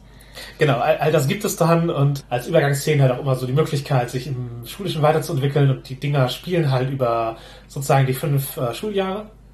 Und man kann eben sagen, ich fange mit Stufe 1 Charakteren an, was bei D&D halt nicht immer ganz griffig ist für jedes Abenteuer, weil einfach die Stufe 1 Charaktere noch wirklich sehr beschränkt in Möglichkeiten sind, aber, Aber hier ist das ja gerade sinnvoll. Also, wenn es etwas gibt, wo das sehr, sehr gut ist, einen sehr beschränkten Charakter zu benutzen, dann für ein Abenteuer, wo es darum geht, sich weiterzubilden. Ge- genau, und in, in dem Moment, wo man bei D&D halt auch seine Spezialisierung freischaltet, wählt man auch sein College. Also man die ersten, die, die, die Erstsemester, die, die Er- SchülerInnen im ersten Jahr in Strixhaven hängen halt äh, im Zentrum des Campus rum, bekommen erstmal eine Orientierung, lernen alles kennen und entscheiden sich dann halt für ihr, für ihr College. Ja. Auch nach, ja, nach, nach Neigung, nach Fähigkeiten. Und das kann man dann eben im Spiel tatsächlich machen. Was ein sehr schönes Zusammenfügen von den Möglichkeiten, die D&D sowieso schon bietet, zu dem Setting ähm, ist, finde ich. Ja. Also da, da baut das, äh, wie die Regeln schon, schon vorher gemacht sind, sehr gut auf mit dem, wie es hier benutzt wird. Genau, die Hintergründe werden auch genutzt. Also man kann bei dir ja praktisch seinen, seinen, seinen, seinen Hintergrund wählen, woher man kommt. Und da kann man jetzt auch jeweils das College wählen. Das gibt einem dann zusätzliche Zauber, die man bekommen kann und die man lernen kann, auch wenn man eine Klasse hat, die sonst gar nicht zaubern kann. Das äh, verändert natürlich ein bisschen die Balance, wenn man das jetzt einfach in eine irgendeine D&D-Kampagne reinschmeißt. Wahrscheinlich was, wo man äh, eine Session Zero Absprache braucht, ob das okay ist. Aber, also gerade wenn man keinen magischen Charakter spielt, aber es erlaubt eben alle D&D-Klassen in der Zauberschule zu spielen, dass sie sich wie Zauberer anfühlen. Weil dann haben die auch Zaubersprüche, die eben dann speziell zur kleinen Auswahl, die gut für ihr College ist, passen. Ja. Und ich meine, bei D&D gibt es ja sowieso viel Magie. Also auch, auch Charaktere, die eigentlich nicht magisch sind, haben ja, haben ja Zugriff auf Dinge, die in anderen, in anderen Re Regelwerken schon Magie wären. Und deswegen passt es noch ganz okay rein, aber das geht schon ein bisschen weiter als das und bräuchte deswegen dann Absprache. Ja, nicht, also nicht mal wegen dem Flavor, sondern auch wegen dem Balancing bis zu Genau. einem gewissen Grad. Ja, ja. Und man kann die Maskottchen haben als Vorteil. Wenn man Maskottchen dabei haben will, sein, sein eigenes äh, Kunstelementar oder Seinen eigenen Inkling, der alles dreckig macht. ja, genau. Der euch in die Welt beleidigt. Bei diesem Inkling ich mit deiner Mutter gedacht. ja, das ist, also, ich finde, Inklinge und Pest sind sehr weit vorne. Also die Geisterstatuen haben natürlich was, äh, was Mystisches und so. Aber so als Maskottchen, So, so als Maskottchen und als quasi Nebencharakter, den man mitführen kann, sind halt die sind Pests und Inklinge schon irgendwie weiter vorne. Die, die haben da schon ein bisschen, ein bisschen mehr Nervigkeitscharakter auch. Ja, äh, es gibt eine, eine Illustration, wo eine Theateraufführung von äh, Silverquill gezeigt wird, wo halt komplett äh, sie mit, mit Tinte äh, den Hintergrund, also das Set, das Set äh, beschwören. Und äh, offensichtlich, da sie weiß in ihrer Uniform mit drin haben, zeigt sich ihr, ihre Fähigkeit in Magie eindeutig daran, dass sie eine saubere Uniform haben, weil sonst Oh ja. werden die halt komplett Tinten versaut. Und da ist es dann, wo, wo mich äh, das von den Silverquill trennt. da muss man sich nur meine Hände jetzt angucken, wenn es um Tinten versaut geht. Ja, bei, bei kannst du einfach behaupten, das ist Kunst. Ja, Und- es ist es nämlich. Weil Wenn ich, wenn ich aus Versehen immer wieder irgendwelche Striche auf die Hand gemalt habe, dann kann man auch ganz schnell was Schönes draus machen. Ja, es gibt auch so eine Hand von einer Genasi, also bei D&D wäre es ein Genasi, bei Magic ist ein Genie aus äh, Prismari, wo die Hände einfach sowieso schon zwei verschiedene Farben haben. Da fällt es auch nicht mehr auf. ähm, aber wichtig ist auch, keins der Colleges schreibt dir vor, welche Gesinnung du hast. Ja. Du kannst ein rechtschaffend guter Vampir aus Silverquill sein, wenn du das möchtest. Also auch die Völker sind nicht nach Colleges äh, getrennt. Man kann als jede Person überall alles lernen. Und mit jeder Gesinnung.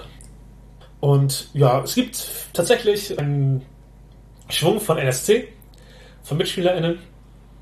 Also eine große Auswahl, die alle romanceable sind. Und die man sich zum Feind machen kann, das hat jeweils spielmechanische kleine Auswirkungen. Die man so, wie so ein Move halt, ja, ich, ich, ich nutze meine, meine gute Beziehung, um das zu tun, oder okay, die Spielleitung nutzt äh, diese Rivalität, um ja, Um mich jetzt, ja, genau.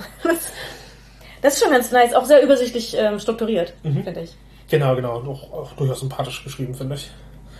Ja, genau. Ich habe auch zur Vorbereitung dieses Ganzen nochmal beim Commander Kompass in der Podcast übrigens, den man einen Shoutout geben kann, äh, redet viel über Magic und das Format Commander, was ich gerne spiele. Auf jeden Fall, da habe ich die Boxing-Liga mitgemacht und beim Strixhaven-Set äh, bin ich angetreten. Und es hat sich auch tatsächlich ja, passend angefühlt im Sinne von, dass Zaubersprüche super wichtig waren. Also, es, ja, die Kreaturen waren auch cool, aber die Zaubersprüche haben letztlich sehr oft den, den Unterschied gemacht im Spiel. Und das ist ja, was man sich von, von Zauberspielern erwartet. Ja, Also- richtig, richtig. Ich habe 13 Spiele gespielt in der Liga und ich habe 13 Kills gehabt. Damit war ich, äh, weit, hatte ich das höchste Ratio von äh, Spieler ausgeschaltet zu, zu spielen. Ich habe hab nicht die meisten, ich habe nicht die meisten Multiplayer-Partien gewonnen, aber ich habe die meisten Spiele dann ausgeschaltet.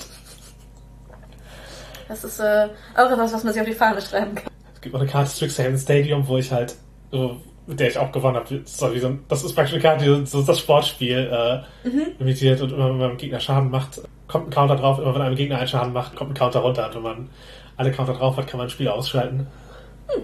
Ja. So eine Zauberschule ist D&D auch das richtige System davon. Ist auf jeden Fall nicht das falsche System dafür. Ja. Ja, es ist, ist halt wie, wie so oft. Ich glaube, Magic ist eine flexiblere Engine als D&D. Ja. was ja. es angeht. Also das kann viel leichter adaptiert werden. D&D hat halt immer noch seine, Grund, seine Grundprinzipien und man merkt schon, okay, sie, sie strecken sich hier, um, um das umzusetzen. Und das, äh, andere Systeme könnten es wahrscheinlich leichtgängiger machen, aber es funktioniert auch. ja. Und, Und- es gibt auch Systeme, mit denen es noch schwieriger wäre. Möglich, ja. Ja, es ist auf jeden Fall etwas, wo man diesen, also für den Prolog-Charakter funktioniert es auf jeden Fall. Das ist auch eine Bereicherung, diese Möglichkeit zu haben. Und im Zweifel ist es irgendwie auch eine gute Homebase, äh, wenn die Charakter halt nicht mehr SchülerInnen sind, sondern eben äh, irgendwie Angestellte dort, Lehrende oder halt äh, Anderes Personal. ja, Leute, die Auftragsdinge für die Schule erledigen. genau, es gibt die, die Dragon Guard zum Beispiel, die halt von den Drachen äh, gefördert wird. Ähm, es fühlt sich nicht falsch an, Ja. aber ich sag mal, wenn das Buch mehr neue Zaubersprüche geboten hätte und halt ein bisschen, bisschen mehr Varianz da in dem Bereich, wahrscheinlich hätte mir das noch besser gefallen, aber auch so nutzt es halt die, den bestehenden Sprüchekanon von von D&D. Verwendet die halt hier. Es ist halt auch immer schwierig, wenn du ein bestehendes System hast, noch viel mehr Zauber einzufügen für so etwas, Ja. die dann ja wieder kanonisch werden müssen. Mhm. Das heißt, du hast im Prinzip, du sagst, hier ist das fertige Spiel. Und jetzt, weil wir hier diesen einen Abenteuerband rausgebracht haben mit diesem Setting, kommen jetzt aber noch 20 Zauber dazu. Ja. die jetzt aber auch alle kanonisch sind. Das ist immer ein bisschen so von Verlagsseite gesehen, ist das immer ein bisschen doof, weil dann sich Leute fragen, warum sind denn diese Zauber jetzt nicht alle im Grundbuch? Die wollte ich doch da alle drin haben. Das ist aber ein super Player-Facing-Produkt, weil die Leute wollen Zauber haben. Ja, Ich, sehe- ich sehe nicht, dass sie das zum Nachtrag gereicht haben, das so zu veröffentlichen. glaube ich auch nicht. Genau, es ist halt ein, oh, es gibt neue Zauber, das will ich haben. Aber es gibt natürlich immer die Leute, die sich dann aufregen, warum waren die Zauber jetzt nicht alle im, schon Ja. da und wieso muss ich Ja, dieses gut. Buch kaufen, um diese Zauber noch zu kriegen? Ja, muss, und die Antwort ist, immer musst du nicht, aber kannst. Aber ja, also man, kann man aber. unab- unabhängig davon, genau. Nee. Ja, aber es ist, es ist halt schon, ähm, wenn man Produkte hat, die viele Zauber mit neu reinbringen, Ja. äh, ist halt auch nicht immer ganz einfach. Es erhöht immer den, die, die, die, Die Komplexität Möglich-. Ja, ja das, das, das, das stimmt, es erhöht die Komplexität, aber es hätte denen vielleicht noch ein bisschen mehr mechanische Identität gegeben, aber da die Klassen halt viel wichtiger sind als die Colleges. Für die Mhm. mechanische Identität hier ist es nicht so. Ja. Ja, also ich, ich verstehe, wie, warum sie es umgesetzt haben, wie sie es umgesetzt haben. Äh, äh, ja, und es, es, fun es funktioniert und wahrscheinlich fühlt es sich sehr wie D&D an, weil es D&D immer, wie, immer sehr wie D&D anfühlt Ja. und das kann was Gutes, aber Schlechtes sein. Ja. Aber es ist ein College-Setting in D&D und von der Umsetzung her würde ich sagen, die, die, die Tropes werden gut erfüllt Mhm. und auch mechanisch umgesetzt. Was, was sonst noch neu- neu drin ist, natürlich äh, der Umgang mit Völkern. Äh, es gibt schon im Magic Set Unmengen davon und weil die mit D&D kommen halt noch mehr dazu, wie, was einigerweise über Magic nicht so vertreten waren und äh, äh, wir haben auf jeden Fall als neues Volk die Olen, das sind so Eulenmenschen. Ich Ja. habe da für eine kleine Runde D&D mal eins gespielt. Ja. Ich fand's echt cool. Ich habe aber auch eine sehr große Eule aus. Also man hatte die Auswahl zwischen so einer kleinen hüfthohen Eule, so, so einen Meter hoch, Mhm. oder halt volle Größe wie menschliche Wesen bis hin zu sehr großen menschlichen Wesen.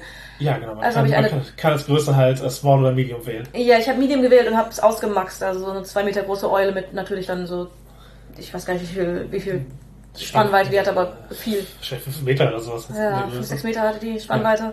Ich fand das ganz unterhaltsam. War auch echt cool.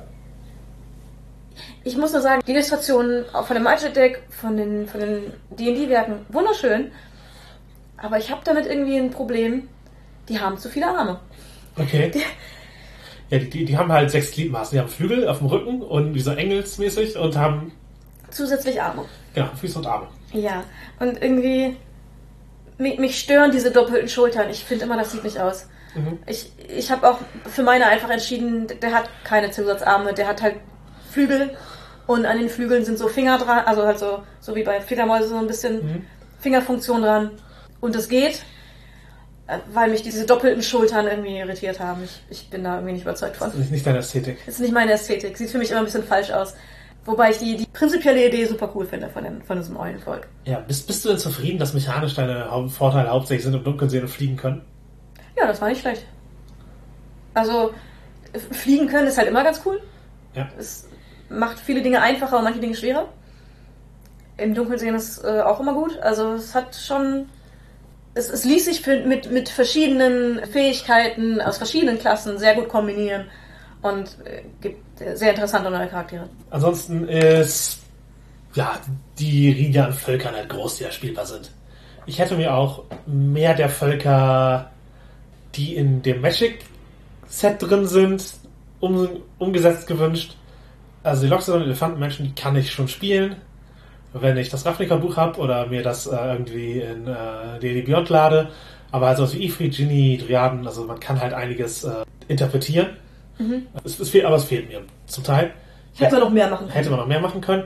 Aber diese sind halt auch wieder sehr breit aufgestellt. Dieses, die Focus-Org-Figur ist halt eine Künstlerin. Und wie gesagt, Vampirin, die eher aufmunterungsmäßig unterwegs ist. Es gibt fiese Eulen, es gibt nette Eulen. Das, also es ist halt nicht so ein, okay, hier die Völker sind sehr essentiell und haben eine, eine eigene Gesinnung oder so etwas. Das, das fand ich gut. Wo es Kritik gab, war die Umsetzung von einigen Figuren of Color. Hauptsächlich fürs Magic Set. Im, Im Buch ist das nicht so relevant. Aber im Magic Set sind die ikonischen asiatischen Charakter, sind halt Vater und Sohn. Und der Vater ist ein sehr strenger äh, Lehrer aus äh, Silverquill, dessen Magic-Kartenmechanik auch ist, einer Kreatur Schaden zuzufügen, damit sie dann wächst. Was eine gute Repräsentation ist, aber ja. Und äh, ja, der, der andere Charakter ist halt sein Sohn, der unter den strengen äh, Ansprüchen, die er niemals erfüllen kann, leidet. Was halt schon so ein bisschen sehr klischeehaft ist.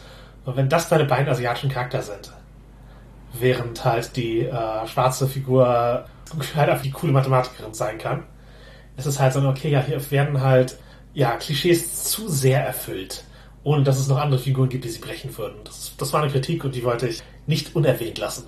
Ja, die wurde im Buch ähm, relativ gut aufgelöst, weil es gibt einfach noch mehr ähm, asiatische Charaktere einerseits. Mhm.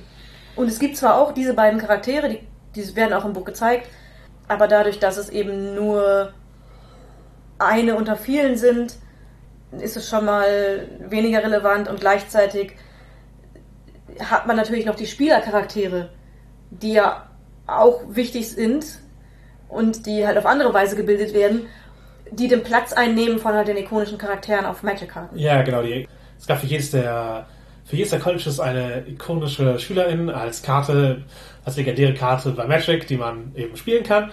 Die sind halt hier namentlich im Buch gar nicht so relevant, einfach weil das die Hauptfiguren der, der Geschichte des Magic Sets sind und die erzählen eine andere Geschichte und ja, da sind die Spielercharaktere die, die Hauptfiguren. Und da werden eben andere Konstellationen von äh, SchülerInnen gezeigt.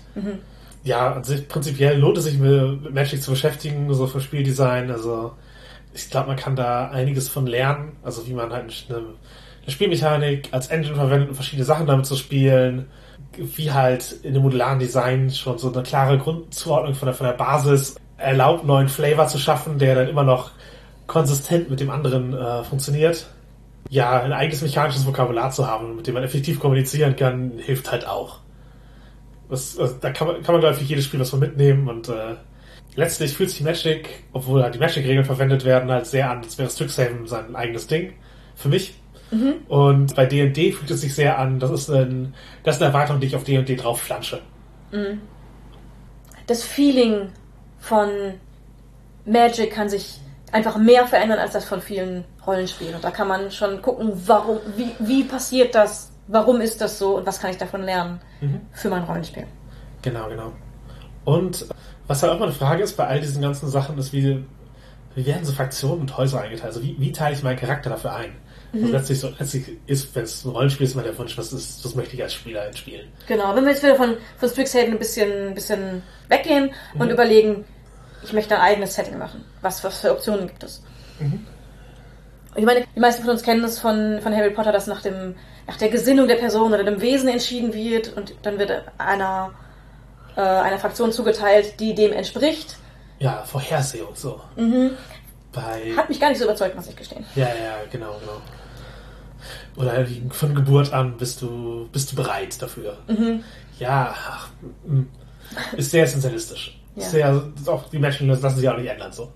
Ja. Und genau, gerade wenn es ein Haus gibt, das sind die Bösen, ist das, ist das halt so. ja, Ja, cool. cool, cool, cool. Ja, dann gibt's natürlich Interesse und Begabung, das ist bei Strixhaven so, wo jede Charakterklasse in jedem College auftauchen kann. Und dann ist natürlich das, wie es im Realen verteilt wird. Tradition, dein, deine Familie ist schon seit Generationen immer in diesem Haus untergekommen. Oder Willkür. Ja, genau. Hier ist ein Platz frei. Bitteschön. Genau, du bist jetzt im Roten Haus und deswegen hast du das gelbe Haus. Genau, traditionell machen wir das nämlich so, äh, auch wenn du gerade erst dazugekommen bist und es dich überhaupt nicht interessiert, Ja. hast du jetzt das gelbe Haus.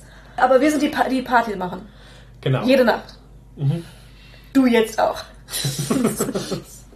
Ja, Für, für Rollenspiel muss ich sagen, finde ich Willkür ziemlich Also, Es, ist halt, es, kann, es kann zu unterhaltsamen Szenarien führen, ja. Genau, für, für Rollenspiel finde ich das äh, sehr unterhaltsam und, und kann zu sehr guten Dingen führen. Wobei halt natürlich halt äh, Interessen und Begabungen ist auch äh, immer cool, wenn der Charakter das mit aussuchen kann.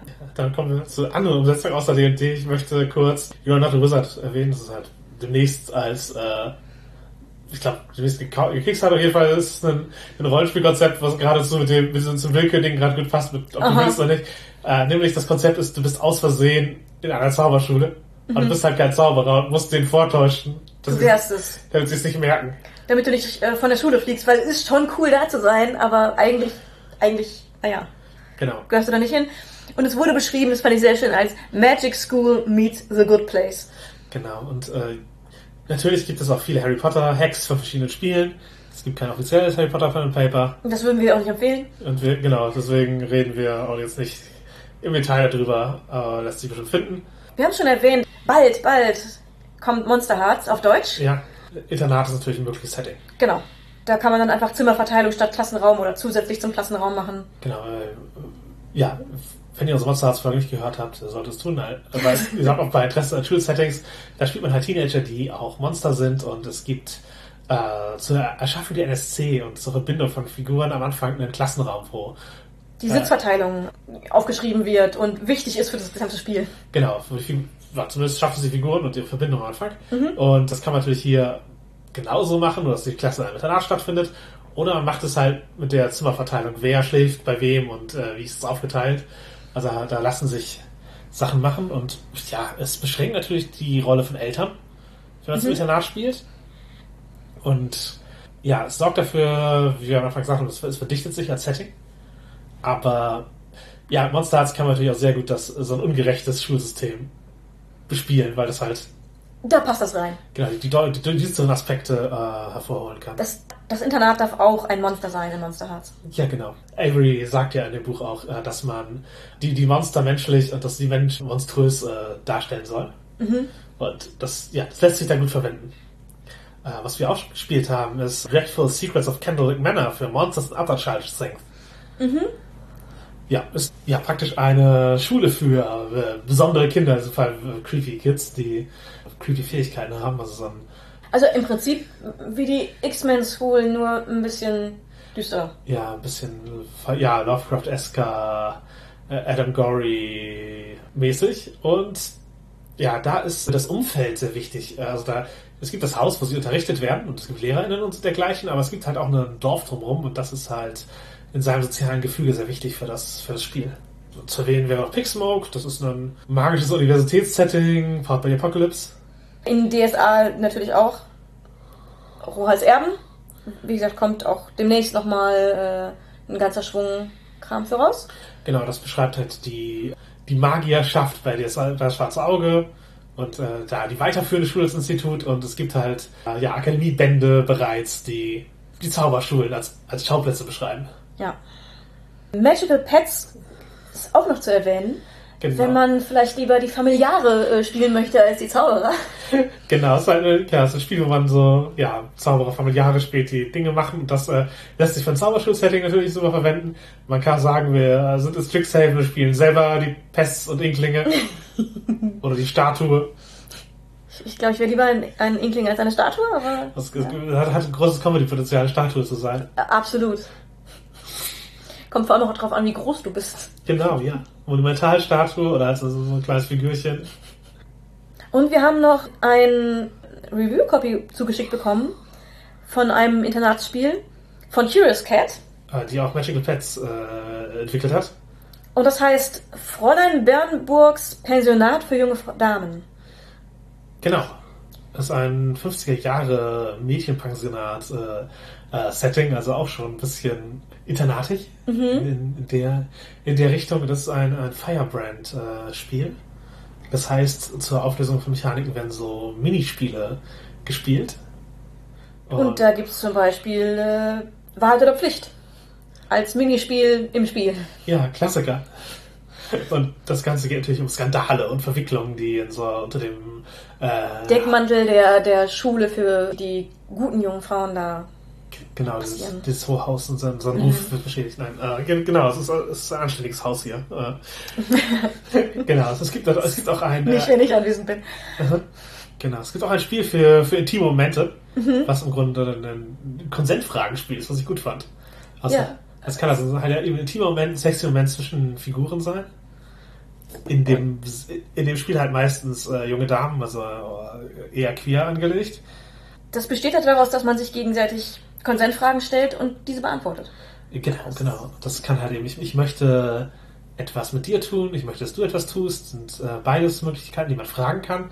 Die Antworten können halt eben sein, ja, ich möchte das tun, aber, oder ja, ich möchte es tun und, aber es kann eben auch sein, ich tue es erst, wenn das, was ich vorausgesetzt passiert, oder nein, will ich nicht. Also das ist halt ein, genau, das ist finde ich eine gute Umsetzung von Consent als eine, als Spielmechanik für. Gerade für für, so, so eine Art Szene. Mhm. Genau, genau. Also es kann, da die Trennung halt zwischen In-Play, Off-Play und In-Out-of-Character gar nicht so hoch ist, bei Firebrands ist das halt auch etwas, was halt wahrscheinlich on-screen so ziemlich einfach passiert.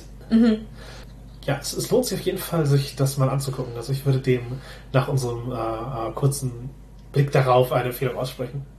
Ja, es sah auf jeden Fall sehr interessant aus. Die Mechanik hat mich auch direkt inspiriert, damit was machen zu können. Ja, und die 1950er Jahre Ästhetik kann ich auf jeden Fall auch zu, zu schätzen wissen. Ja, auf jeden Fall.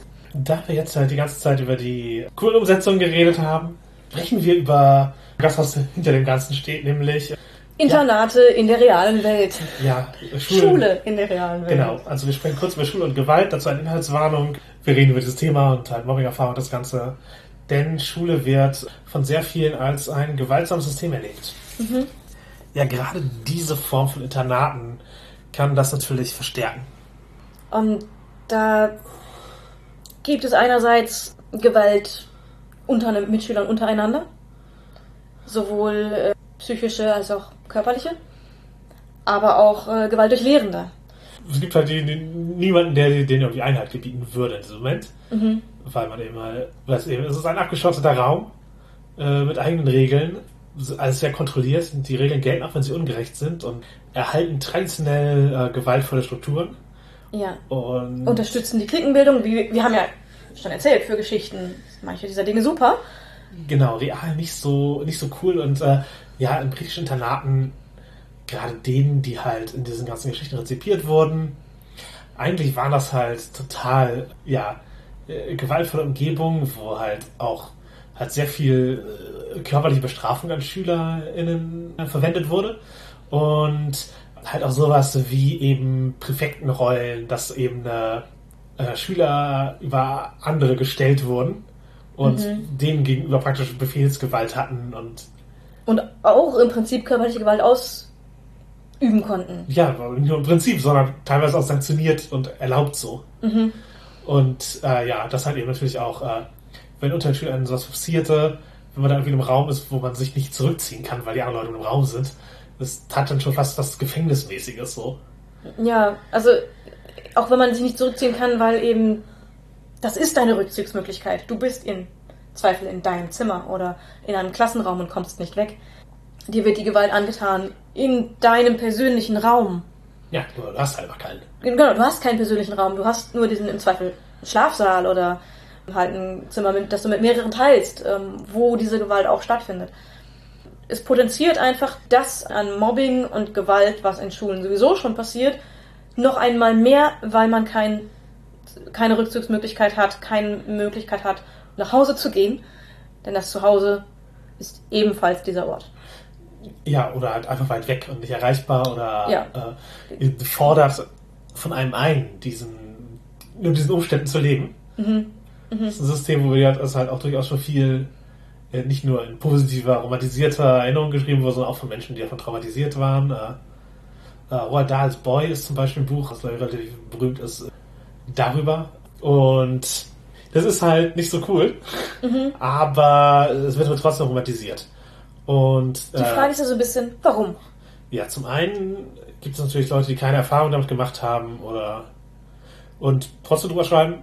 Aber Weil die Vorstellung genau, einfach so interessant ist? oder sie halt nur die literar- literarischen Dinge kennen Oder halt eben denken, ja, das ist halt, wo meine Figur existieren muss, weil sie kommt aus der Oberschicht. Das stelle ich mir jetzt aber nicht schrecklich für die Frau, für die Figur.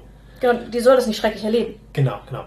Und äh, durch Zufall sind manche natürlich auch nicht traumatisiert. Also manchen, manche haben dann eine Resilienz oder stehen dem System entweder durch eigene Täterschaft oder äh, Zufall. Ja, durch Zufall, durch Privilegien in einer Position, die ihnen äh, erlaubt, da unbeschädigt durchzukommen, was für ihn niemals garantiert.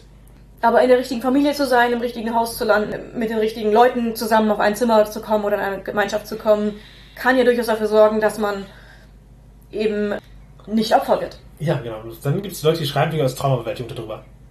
Und mhm. das kann halt sein, dass sie eben deswegen halt es auf eine Weise schreiben, die für sie schrecklich wirkt, die auch von der Umfeld, vom, vom Umfeld romantisiert wird. Mhm. Das kann auch sein. Und ist natürlich auch Machterhalt. Also jetzt nicht heutzutage notwendigerweise, aber das System von Privatschulen, von Internaten, die eine besondere Elite haben, natürlich wollen die Leute ihren eigenen Anspruch daran, dass sie was Besseres sind bis zu einem gewissen Grad, dass, dass diese Bildung ihnen äh, Vorteile gibt, dass sie das was Gutes war, was sie da erlebt und getan haben, mhm. äh, beibehalten. Vielleicht auch eine Sache von, ich, ich musste da durch, um diese Privilegien zu erhalten. Da kann schnell ein Gefühl aufkommen von, jeder muss da durch, um diese Privilegien zu erhalten, denn sonst wäre es ungerecht. Ja, und halt ja, mir hat es auch nicht geschadet. Ja, und, so und das oft ein Punkt ist von doch schon, aber genau, genau, das ist halt so ein, ja, das ist halt so ein genau, einfach dieses, dieses, uh, strukturerhaltende Romantisieren von Gewalterlebnissen mhm. kann damit reinspielen. Es kann natürlich auch einfach sein, die Vorstellung einer Welt, in der dieses System positiv funktioniert, anstatt einer, in der es halt so ist, wie es dann letztlich real gewesen ist. Ja.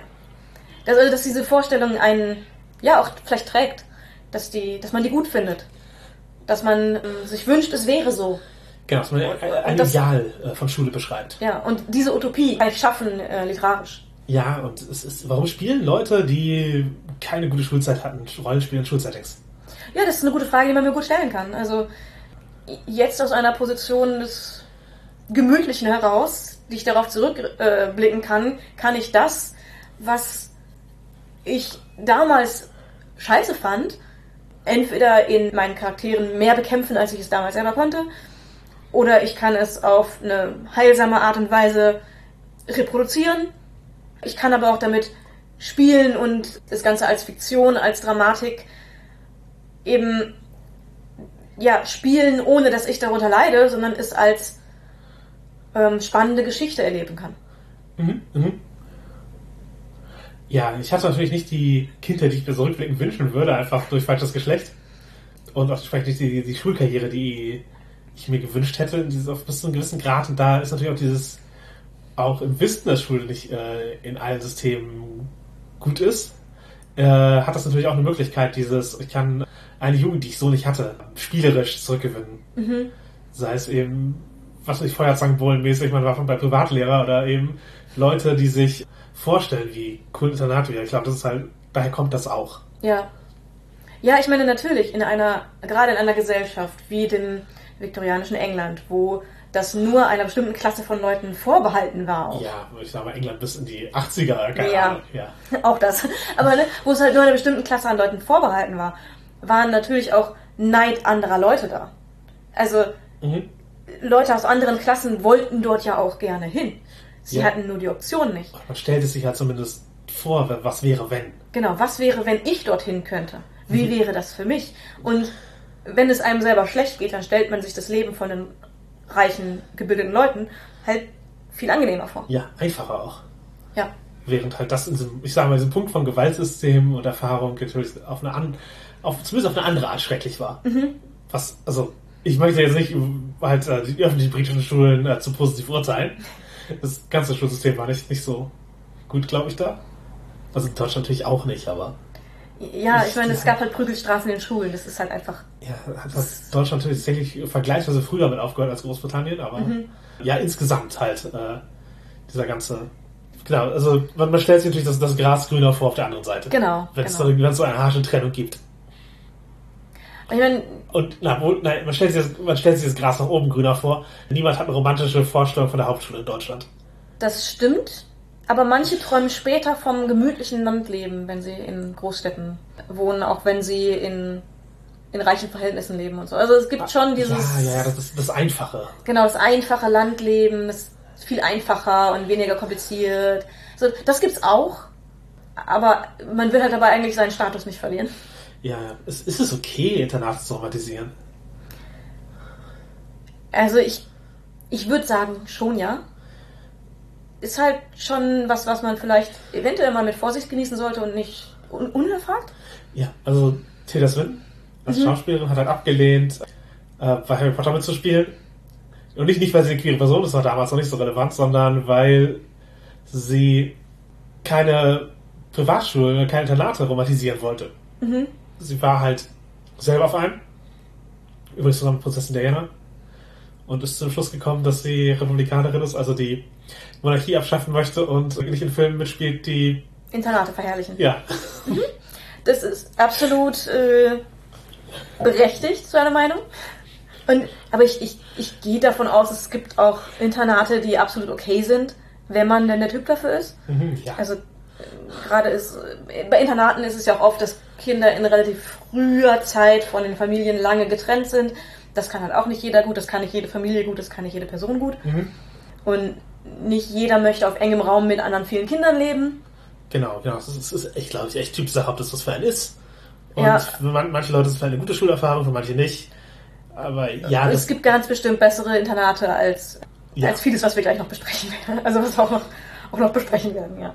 Heutzutage haben Internate keine Prügelstrafen mehr und nicht alle Internate. zumindest in den meisten Gegenden. Zumindest in den meisten Gegenden.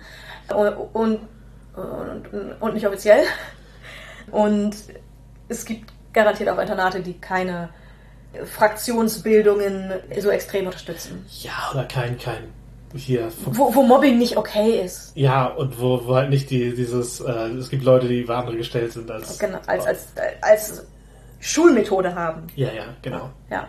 Äh, ja, ja, so unangenehm das real halt auch wäre teilweise, also so eine Zauberschule zu besuchen. Unter anderem teilweise, weil ständige Todesgefahr durch Monster. Oder der eigenen Magie. Ja, Oder der Magie von anderen Schülern. ja, genau. Oder halt eben durch das dystopische Umstände, es kann trotzdem spannend sein, das literarisch oder in Geschichten zu behandeln. Seien wir ehrlich, bei vielen Geschichten, je spannender und dramatischer sie sind, desto weniger möchte man es selber erleben. Also man möchte es gerne lesen, im Film sehen, im Rollenspiel spielen, aber eigentlich möchte man es nicht selber erleben. Genau. Man sollte aber eben keine Erwartung haben. Ja, also das, was man in einem Buch über irgendwie ein Schulsystem liest, notwendigerweise der Realität entspricht, nur dass die Realität sich dem anpassen sollte. Also dass man sich wünscht, dass äh, fraktionsbasierende Schulen mit abgeschotteten Bereichen die Norm werden, weil das in einem Roman cool ist. Ja, genau.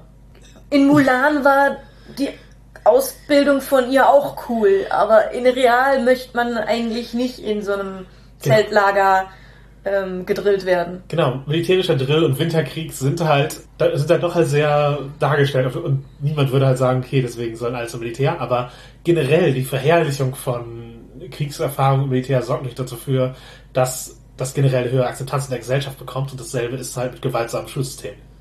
Und deswegen einfach vorsichtig sein und eventuell auch mal durchbrechen. Also Ja. nicht den J.K. Rowling-Weg gehen von Erhalt des Status Quo ist das beste Vorstellbare, sondern eventuell auch das, das System, das man beschreibt, anklagen, wenn es äh, dann die Anklage verdient hat. Oder ansonsten wirklich utopisch schreiben. Ja, genau. Also äh, Rezipierende und Schreibende sollen halt wissen, dass man keine Realität abbildet oder wenn man keine Realität abbildet und auch keine Erwartung an die Realität daraus ableiten. Genau. Und ja, bei Kinderbüchern ist es eventuell nochmal kritischer, andere Reflexionsfähigkeit und äh, ich glaube, dass halt positive Geschichten über Schule sind nichts Schlechtes für Kinder, sondern können sogar eben hilfreich sein, Angst abbauen und dergleichen. Aber wir sollten eben auch, ich sage positiv über Sachen, die wirklich pädagogisches Fundament haben. Und vielleicht sein. kein strenges Examen Regeln sein. Man braucht keine, keine Kinderbücher über schwarze Pädagogik. Nee, nee, vielleicht nicht. Da kann man sich bessere Dinge ausdenken. Und ja, eine Frage, die sich mir jetzt halt stellt, im Übergang zum BSM-Teil, der gleich kommt, ist es schlimmer, Schulen für Fantastik und Drama zu romantisieren oder zu rezipieren, als das für, für King zu tun, also um ein, Setting für irgendwas, was äh, bis zu einem gewissen Grad erotisch spannend ist, zu schaffen. Und ich, ich würde sagen, in beiden eigentlich mehr so nein. Ich finde es weder schlimm, das für die Fantastik zu tun und für mehr Drama in der Geschichte, noch finde ich es schlimm, es für, naja, Sexualität ausleben oder ähm, sexuellen Fantasien oder dergleichen zu nutzen oder auch als eine Fetischisierung im alltäglicheren Sinne. Ja, ich, ich glaube, wenn man sich überlegt, wenn es nicht das reine das ist ein Setting, in dem prinzipiell Jugendliche involviert sind, wenn das nicht das Hemmnis ist. Ja. Weil da ist offensichtlich Drama und Fantastik leichter im Umgang mit. Ja. Das gar, gar keine Frage. Aber wenn es halt nicht diese Frage ist, sondern eben die Frage so, ist, ist das okay, das zu romantisieren? Und man sagt, okay, aber das ist doch, hier, ihr, ihr benutzt das doch total frivol, wenn ihr da eben so tut, als wäre das was Gutes für Kink. Dann sollte man das selber mal auch für Fantastik anwenden, im Sinne von, dann geht es Tilda Swinton Weg und verherrlicht es gar nicht. Ja. Macht, macht euch damit nicht gemein, weil, äh, Das heißt halt nicht, dass jeder, der das in, in der Fantastik cool findet, aber den King nicht hat, sich jetzt äh, denkt, oh nein, das passt ja gar nicht. Das ist ja Blödsinn. nee, es, es geht eher, eher um eine moralische Wertung. Und die, Genau. Und ich, die Ich, ich, ich glaube auch, dass keine, einfach keine moralische Verwerflichkeit dafür da ist, dass man etwas auf diese Weise Nee. fetischisiert. ja, äh, ich, ich finde Verherrlichen von Gewaltumständen prinzipiell bedenklich, Ja, aber ja, es kann problematisch sein. Aber lass, lass uns ein bisschen ins BDSM-Detail gehen. genau. Ge gehen wir mehr ins Detail, um diese Frage zu beantworten. Inhaltswarnung. Wir reden jetzt gezielt und absichtlich und detailliert über die Fetischisierung von Schulsettings. Mhm. Äh, seid dementsprechend gewarnt. Es geht hier nicht um die Fetischisierung von Kindern. Aber wir müssen, wir müssen es erwähnen, um die Abgrenzung zu schaffen. Also seid auch Ganz dahingehend genau. gewarnt. Ganz genau. Ja, warum sind Art-Settings auch beliebt für Kinky-Literatur? Naja, also Punkt eins: Es gibt sexy Fanfiction, komplett unabhängig zu King, oder komplett unabhängig von King, Na zu ja. nahezu allen Schulmedien. Ja, und, und ich glaube nicht, dass es unabhängig von Kink ist. Ich glaube, dass es exakt den Kink bedient. Ja, auch, aber ich glaube nicht, dass es immer die Grundlage ist. Die Leute nähern sich nicht notwendigerweise vom Kink, aber Mhm. man, man, man trifft, man findet die Überschneidung. Ja. Auf jeden Fall, ja, es, es wird halt rezipiert und auch, ja, Schulsettings, die nicht für Kink geschrieben werden, werden auf diese Weise äh, wahrgenommen und ins Fantasieleben der Lesenden aufgenommen, so sie dahingehend geneigt sind. Es ist ein super Setting für BDSM-Fantasien, denn es bietet Regeln und ihre Durchsetzung, äh, eine dauerhafte Geltung dieser Regeln in den Alltag hinein. Also was man so als 24-7 bezeichnen könnte, ist da halt in diesem Setting gegeben, dass halt eine Machtgefälle da durchgehend besteht. Also es gibt einfach etablierte Machtgefälle, die schon da sind, die man nicht erst dazu überlegen muss. Es gibt Legitimation für Bestrafungsfantasien und macht die halt auch sozusagen im Rahmen des Settings äh, unumgänglich. Ja. Das Ganze bietet eine eigene Ästhetik. Schuluniformen und dergleichen. Irgendwelche Strafinstrumente, die für Körperstrafen in Schulen äh, entwickelt wurden. Tja, das Ganze potenziert, wie wir schon beschrieben haben, es potenziert halt Gewalt in Schulen, es potenziert Drama in Schulen für Setting, für Fiktion. Ein Internatssetting potenziert all diese Aspekte von Schule, auch für ein Kink oder für eine Kink-Fantasie. Und darüber hinaus auch einfach sind Jugendliebe und Sexualität entdecken, erste Erfahrungen machen, sind natürlich auch große Themen, die in sowohl romantischer als auch kinky und sexueller Literatur und sonstiger Wiedergabe einfach immer ein Thema sind. Genau, wenn man halt die Sexualität der Figuren schreibt, dann ist es sehr leicht, die eben dort auch, wenn man eben das beschreiben möchte, eine, eine kinky Richtung abzu, abdriften zu lassen.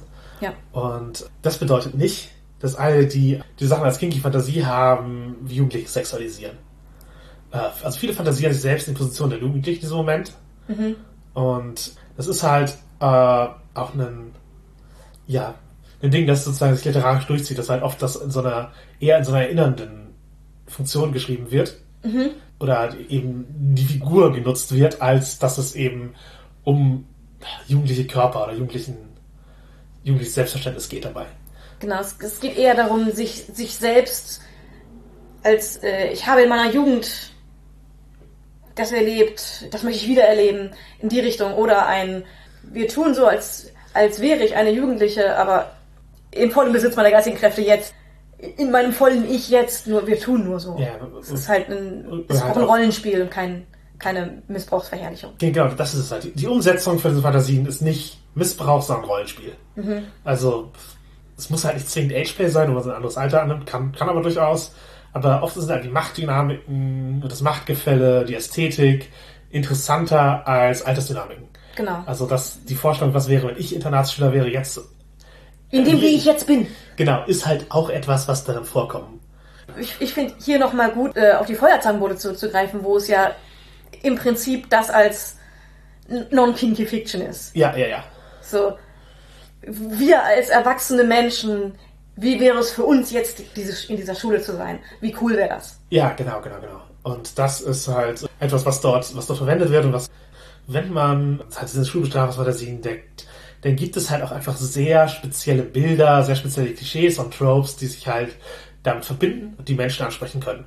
Äh, vieles davon hat auch Bezug auf ein vergangenes britisches Schulsystem, halt die britische Erziehung, Rohrstöcke und der ganze, der ganze äh, Topos wird halt ähm, ja schon traditionell verwendet und hat sich eigenes etabliert und ist ein, ist ein Ding. Und ist, ist ein Ding seit dem viktorianischen Zeitalter.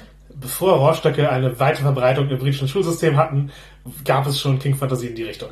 Ja, und zwar welche, die in, in Briefen und allem festgehalten wurden, wo sich Leute darüber ausgetauscht haben, wo es Ja.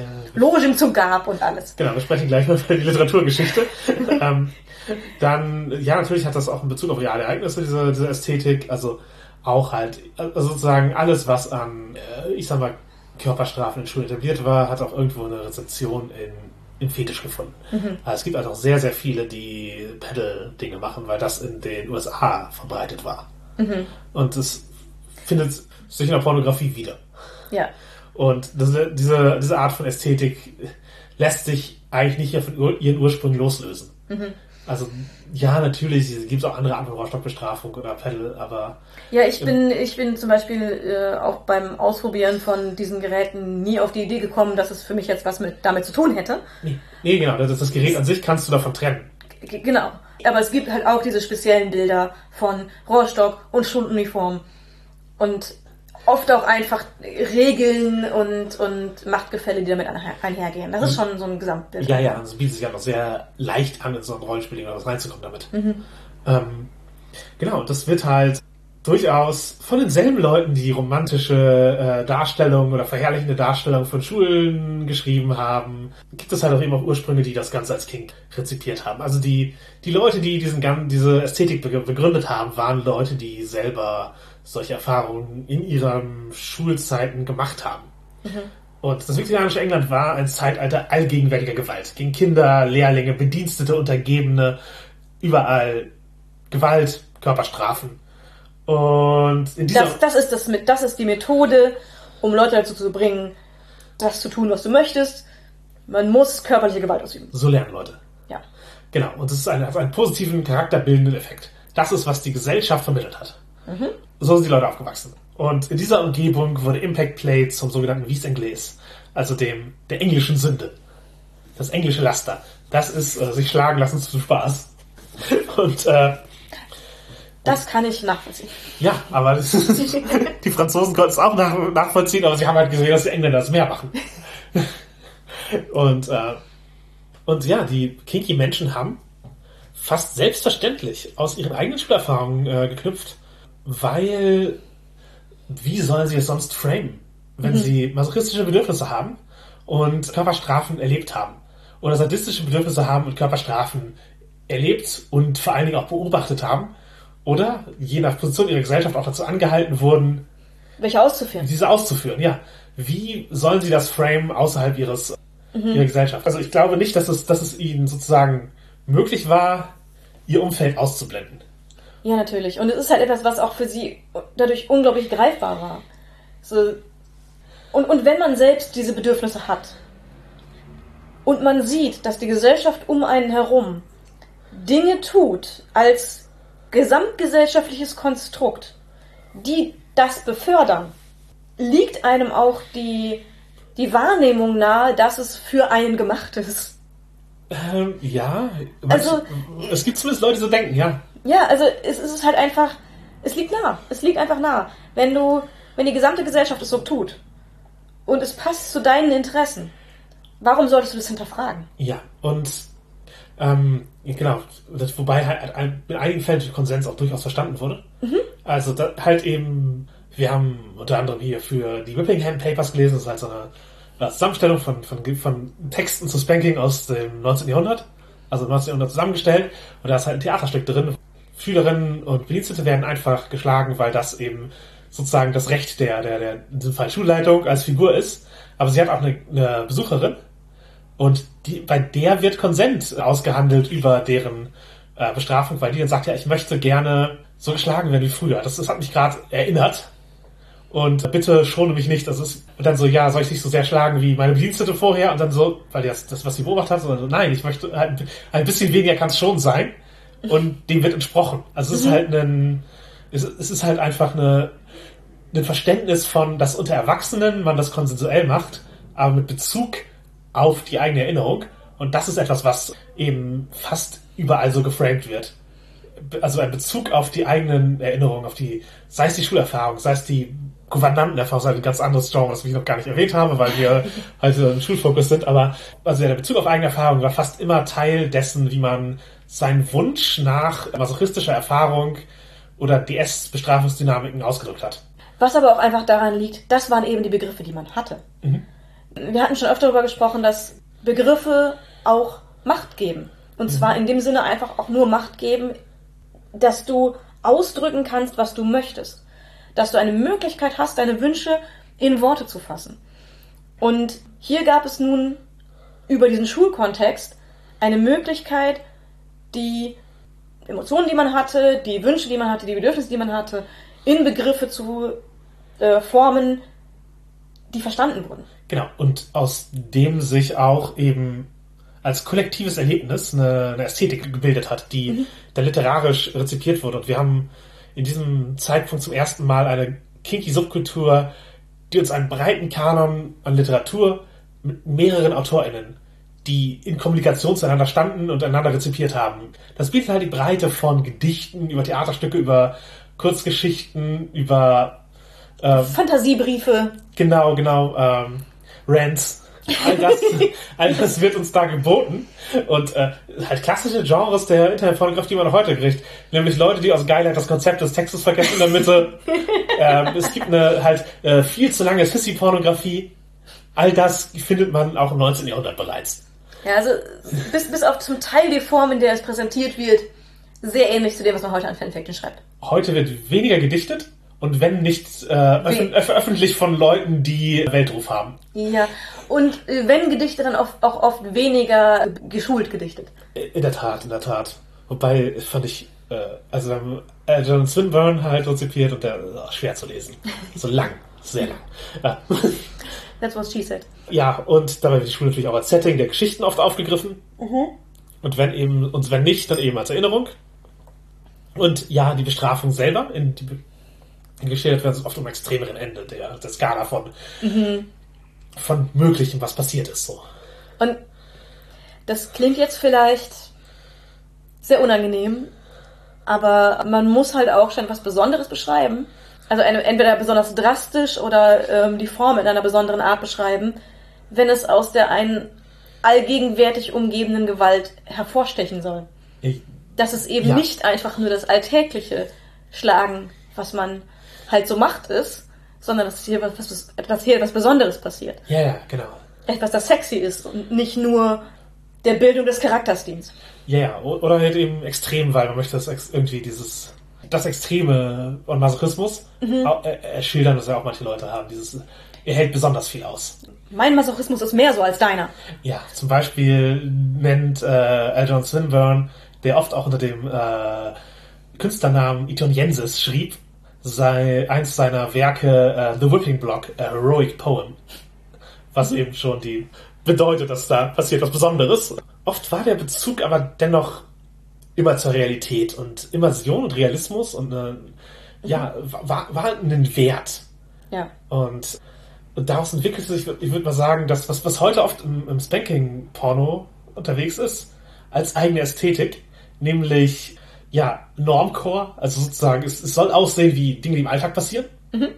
und es soll sich auch irgendwie so anfühlen. Es, es gibt keinen Consent on-Screen, sondern es wird praktisch ein, ein Rollenspiel-Szenario gespielt. Ja, und man sieht nur das, das Unkonventionale im, im Spiel. Aber Und der Konsent, genau, der Konsent steht auf der Metaebene. Genau, im Wissen um, um, um, um den Kontext funktioniert es. Und äh, der Unterschied zur Hardcore-Ästhetik ist halt zum Beispiel, wie Desart von Swinburne wahrgenommen wurde von anderen, dass er halt eben als zu extrem so der, also im Grunde sagt, Der, der will hier Latex und Leder all over, das ganze Studio ausstatten und äh, alles muss dieser Ästhetik weichen. Und was wir wollen, ist ja ganz normaler Alltag. Nur in sexy. ja, um Swinburne zu zitieren, I boast not of myself, but I do say that a schoolboy, set right on his own stock of experience and having a real gust and appetite for the subject in him, may make and has made more of a sharp, short school flogging of two or three dozen cuts than you of your interminable afflictions, more of the simple common birdshot and daily whipping block than you of your loaded iron whips.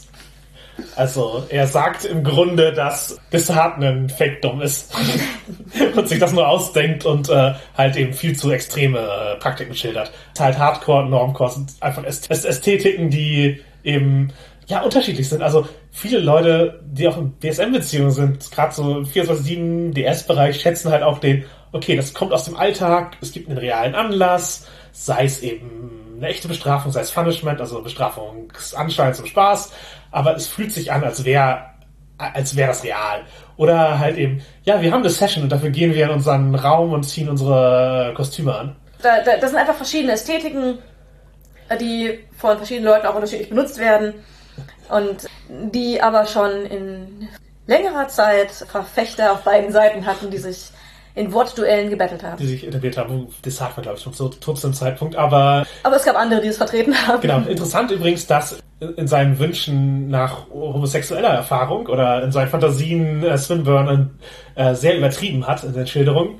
Und wo Wilde ihn dann out, also Oscar Wilde ihn outgecallt hat, dass er halt äh, Offensichtlich da keine Erfahrung hat, im Gegensatz zu dem Whipping-Block. Genau, genau. Also man sieht, es ist der Geschmack von Pornografie kann sich in unterschiedlichen Genres unterscheiden.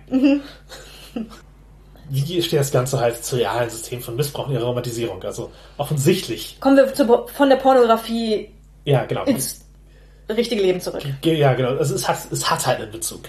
Ja. Es hat dieselben Ursprünge und denselben Bezug, den halt romantisierende Internatsfiktion, gerade die, die halt aus dem ja, 19. Jahrhundert, frühen 20. Jahrhundert kommt, wo eben aber auch Körperstrafen als was Positives, Charakterbildendes geschildert werden. Das ist halt, Ja. äh, das ist ein Muster, das, ich, das von beiden. Es sind beides keine, die den, die praktisch dieses System angreifen in ihrer Schilderung, sondern die es eher tragen.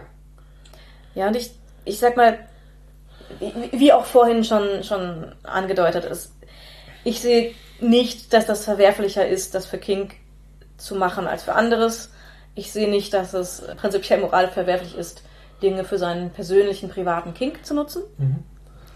Was man allerdings sagen muss, der, der Wunsch, solche Systeme zu erhalten oder herzustellen in der Realität, weil sie dem eigenen King entsprechen, da ist Ja. halt dann irgendwann eine Grenze erreicht, die Ja. einfach keinen Sinn mehr ergibt. Das ist hundertprozentig verwerflich. Ja, das ist halt einfach, also es gibt ja, ich sag mal, berühmte Missbrauchsszenen, ich will so ins Detail gehen, aber die halt gerade so im Sektenkontext solche Kontexte, so, solche Systeme geschaffen haben, um einen Umgang zu eine Umgebung zu haben, in der sie Gewalt gegen Jugendliche ausüben können, auch sexualisierte Gewalt gegen Jugendliche. Und das natürlich ist das verwerflich. Und das ist halt sozusagen die höchste Ausprägung davon. Aber es gibt eben auch Leute, die zum Beispiel im 19. Jahrhundert gegen die Abschaffung der, der Route und für, ge, ja genau, gegen die Abschaffung der Route und gegen die Einführung von Rohrstöcken waren. weil das ihre Fantasie bricht. Ja, weil, weil sie ihre Fantasie mit der Route ist. Genau, die, wie, können die Leute dieses selbe schöne Erlebnis haben? Und das, das ist halt, das, ist halt zu weit. Offensichtlich ist das zu weit, aber Ge- Genau, das ist auch nicht diskutabel. genau. Aber andererseits, Leute können sich auch nicht au- 100% ausruhen, auf was sie stehen und welche Ästhetik sie anspricht. Und letztlich geht es halt um ethischen Konsum von Erotika. Also der Konsent muss halt für die Darstellenden bes- bestehen. Ja. es sollte halt, wenn es halt, wenn es halt Fantasie beschrieben ist, ist es halt klar erkennbare Fantasie. Und man muss halt überlegen, wie sehr man halt eine Fantasie der Jugendlichen eine Rolle spielen wollen, rezipieren möchte. Ähm, und, aber du kannst es dir nicht aussuchen, was du letztlich, also welche Ästhetik dich, dich anspricht und äh, nur eine Fantasie über Gewalt gut zu finden oder interessant zu finden, bedeutet noch lange nicht, dass man tatsächliche Gewalt erotisiert oder diese Fantasie jemals umsetzen wollen würde.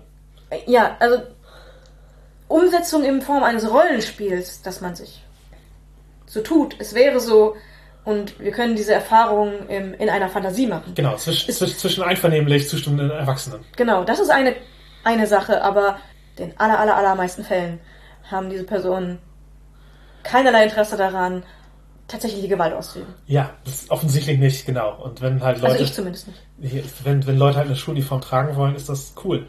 Und das es ist halt ein. Also. Die ist in vielen Fällen jetzt auch gar nicht mal so unpraktisch für ein Spanking. Zum Beispiel. Äh, genau. Und äh, ja, lassen sich Schulfantasien von BDSM überhaupt trennen? Wenn die Wurzeln so nah beieinander sind. Großes Thema. Kurze Antwort, ja. Lange Antwort. Haben wir noch ein paar Minuten. Ähm, es gibt erotische Schulfantasien natürlich auch über BDSM hinaus ganz, ganz viele. Alleine die, die Fantasie Schüler mit Lehrer in, in welcher Konstellation auch immer ist beliebt und hat in sehr, sehr vielen Fällen nichts mit King zu tun. Mhm. Das hat auch in sehr, sehr vielen Fällen nichts mit Ageplay zu tun. Es fängt damit an, dass es oft auch einfach tatsächlich junge Personen sind, eventuell selber Schüler sind, die solche Fantasien haben, weil es, weil, weil sie auf ältere Personen stehen oder weil sie diese Autorität in irgendeiner Sinne anmacht, ohne dass es jetzt auch was kinky sein muss. Mhm. Das kann ja auch so, so attraktiv wirken. Und es geht über Erwachsene, die ansonsten kein Stück kinky sind, die sowas gerne als Rollenspiel machen im, im Bett, einfach nur so. Das ist vielleicht ein bisschen fetischisiert, es, es muss aber auf keinen Fall kinky oder BDSMig sein. Das ist eine, würde ich sagen, ist eine klare Trennung und da geht's auch in der Fantasie für gewöhnlich vielleicht ein bisschen um Autoritätspersonen und, und Untergebene, aber nicht um, um Machtmissbrauch. Da geht's eher um Verführung über Grenzen hinaus. So ein bisschen in Romeo und Julia Richtung. Ähm, hier ist etwas, eine Grenze, die wir nicht überschreiten dürfen, aber weil wir uns so zueinander hingezogen führen, wird es eine verbotene Liebe-Sache. In die Richtung geht es da oft eher. Mhm. Die Trennung ist eine Frage des Publikums. Ja. Also ja, du kannst halt die ganzen Sachen schildern, ohne dass das irgendwie als BDSM nicht rüberkommt, wenn niemand äh, sich überhaupt jeweils diese Bahn gedacht hat. Mhm. Und auch auch wenn wir jetzt Schulsetting spielen und das Ganze überhaupt nicht kinky, überhaupt nicht sexy haben wollen. Ja. Und wenn sexy, dann halt unter, unter Charakteren, nicht in irgendwelchen... Ein einvernehmliche Gleichaltrige. Genau. Äh, auch, in den, auch bei den Charakteren einvernehmliche Gleichaltrige. Ja, ja, genau, das meine ich. Ja. Und dann ist es halt eine, eine Frage des Framings, wie man das Ganze darstellt. Also eine Vanilla-Person würde wahrscheinlich überhaupt nicht merken, dass das Potenzial da wäre. Und ja, wenn, wenn halt nur eine Person Vanilla ist, alle anderen sind kinky, dann kann es für die Vanille-Person ein bisschen schwierig werden. Ja, genau.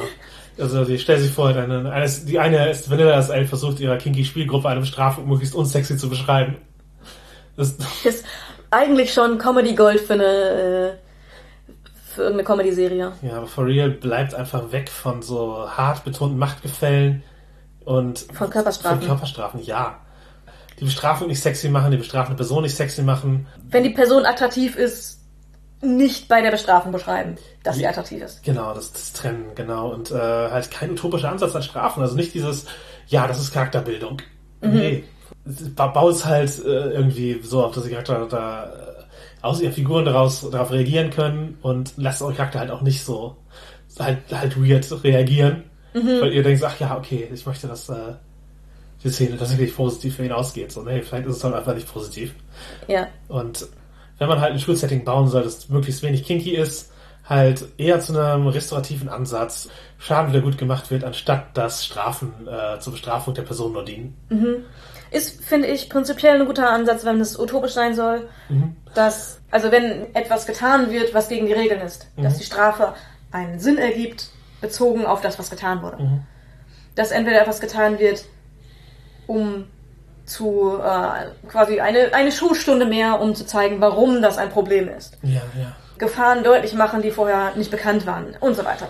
Oder etwas, um den Schaden, der angestellt wieder, wurde, wieder gut zu machen. Das ist ein bisschen mehr wholesome. Ja, ja, genau. Das in Strixhaven gibt's den, den Detention Bock, also sozusagen den, den Nachsitzsumpf, wo der, im Grunde man macht einen, einen, einen Wildnis-Crawl, wenn man für die Charakter, ja, das ist halt, das ist ein Ansatz, den man wahrscheinlich nicht kinky sehen wird.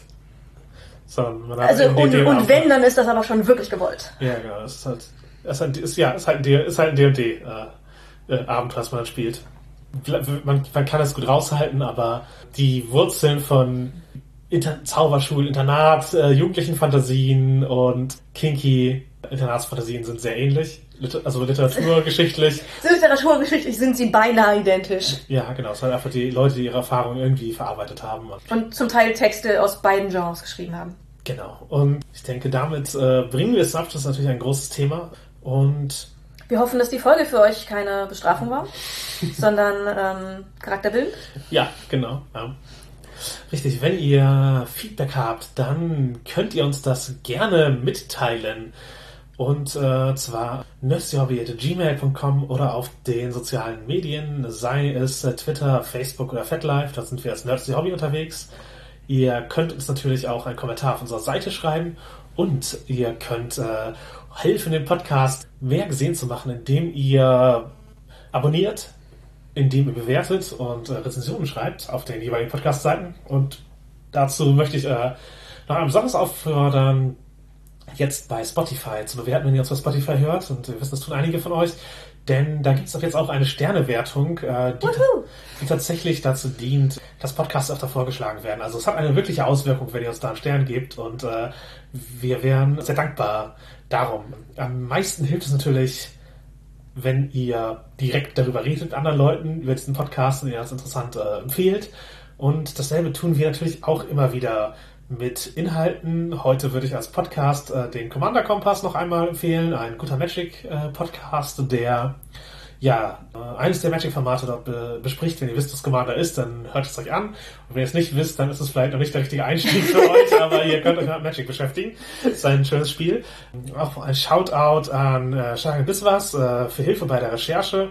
Äh, der hat unter anderem an Honey at Hot Wax mitgeschrieben, das ist eine Sexy Lab Anthologie und unterrichtet Spieldesign und so und hat gerade ein äh, sexy D&D Kurzgeschichten Kickstarter Planung. Äh, auch den verlinken wir und könnt ihr mal einen Blick drauf werfen, falls das äh, was für euch sein könnte äh, mit dieser Themenüberschneidung. Und äh, natürlich ein Curious Cat für äh, die Pension, die uns zugestellt wurde. Auch da ein Link und eine Kaufempfehlung von uns. Wenn dich das Ganze ein bisschen verzaubert hat, lass dein Leben nicht von Kleidung bestimmen. Lern was Anständiges oder Unanständiges und willkommen in deinem neuen Leben.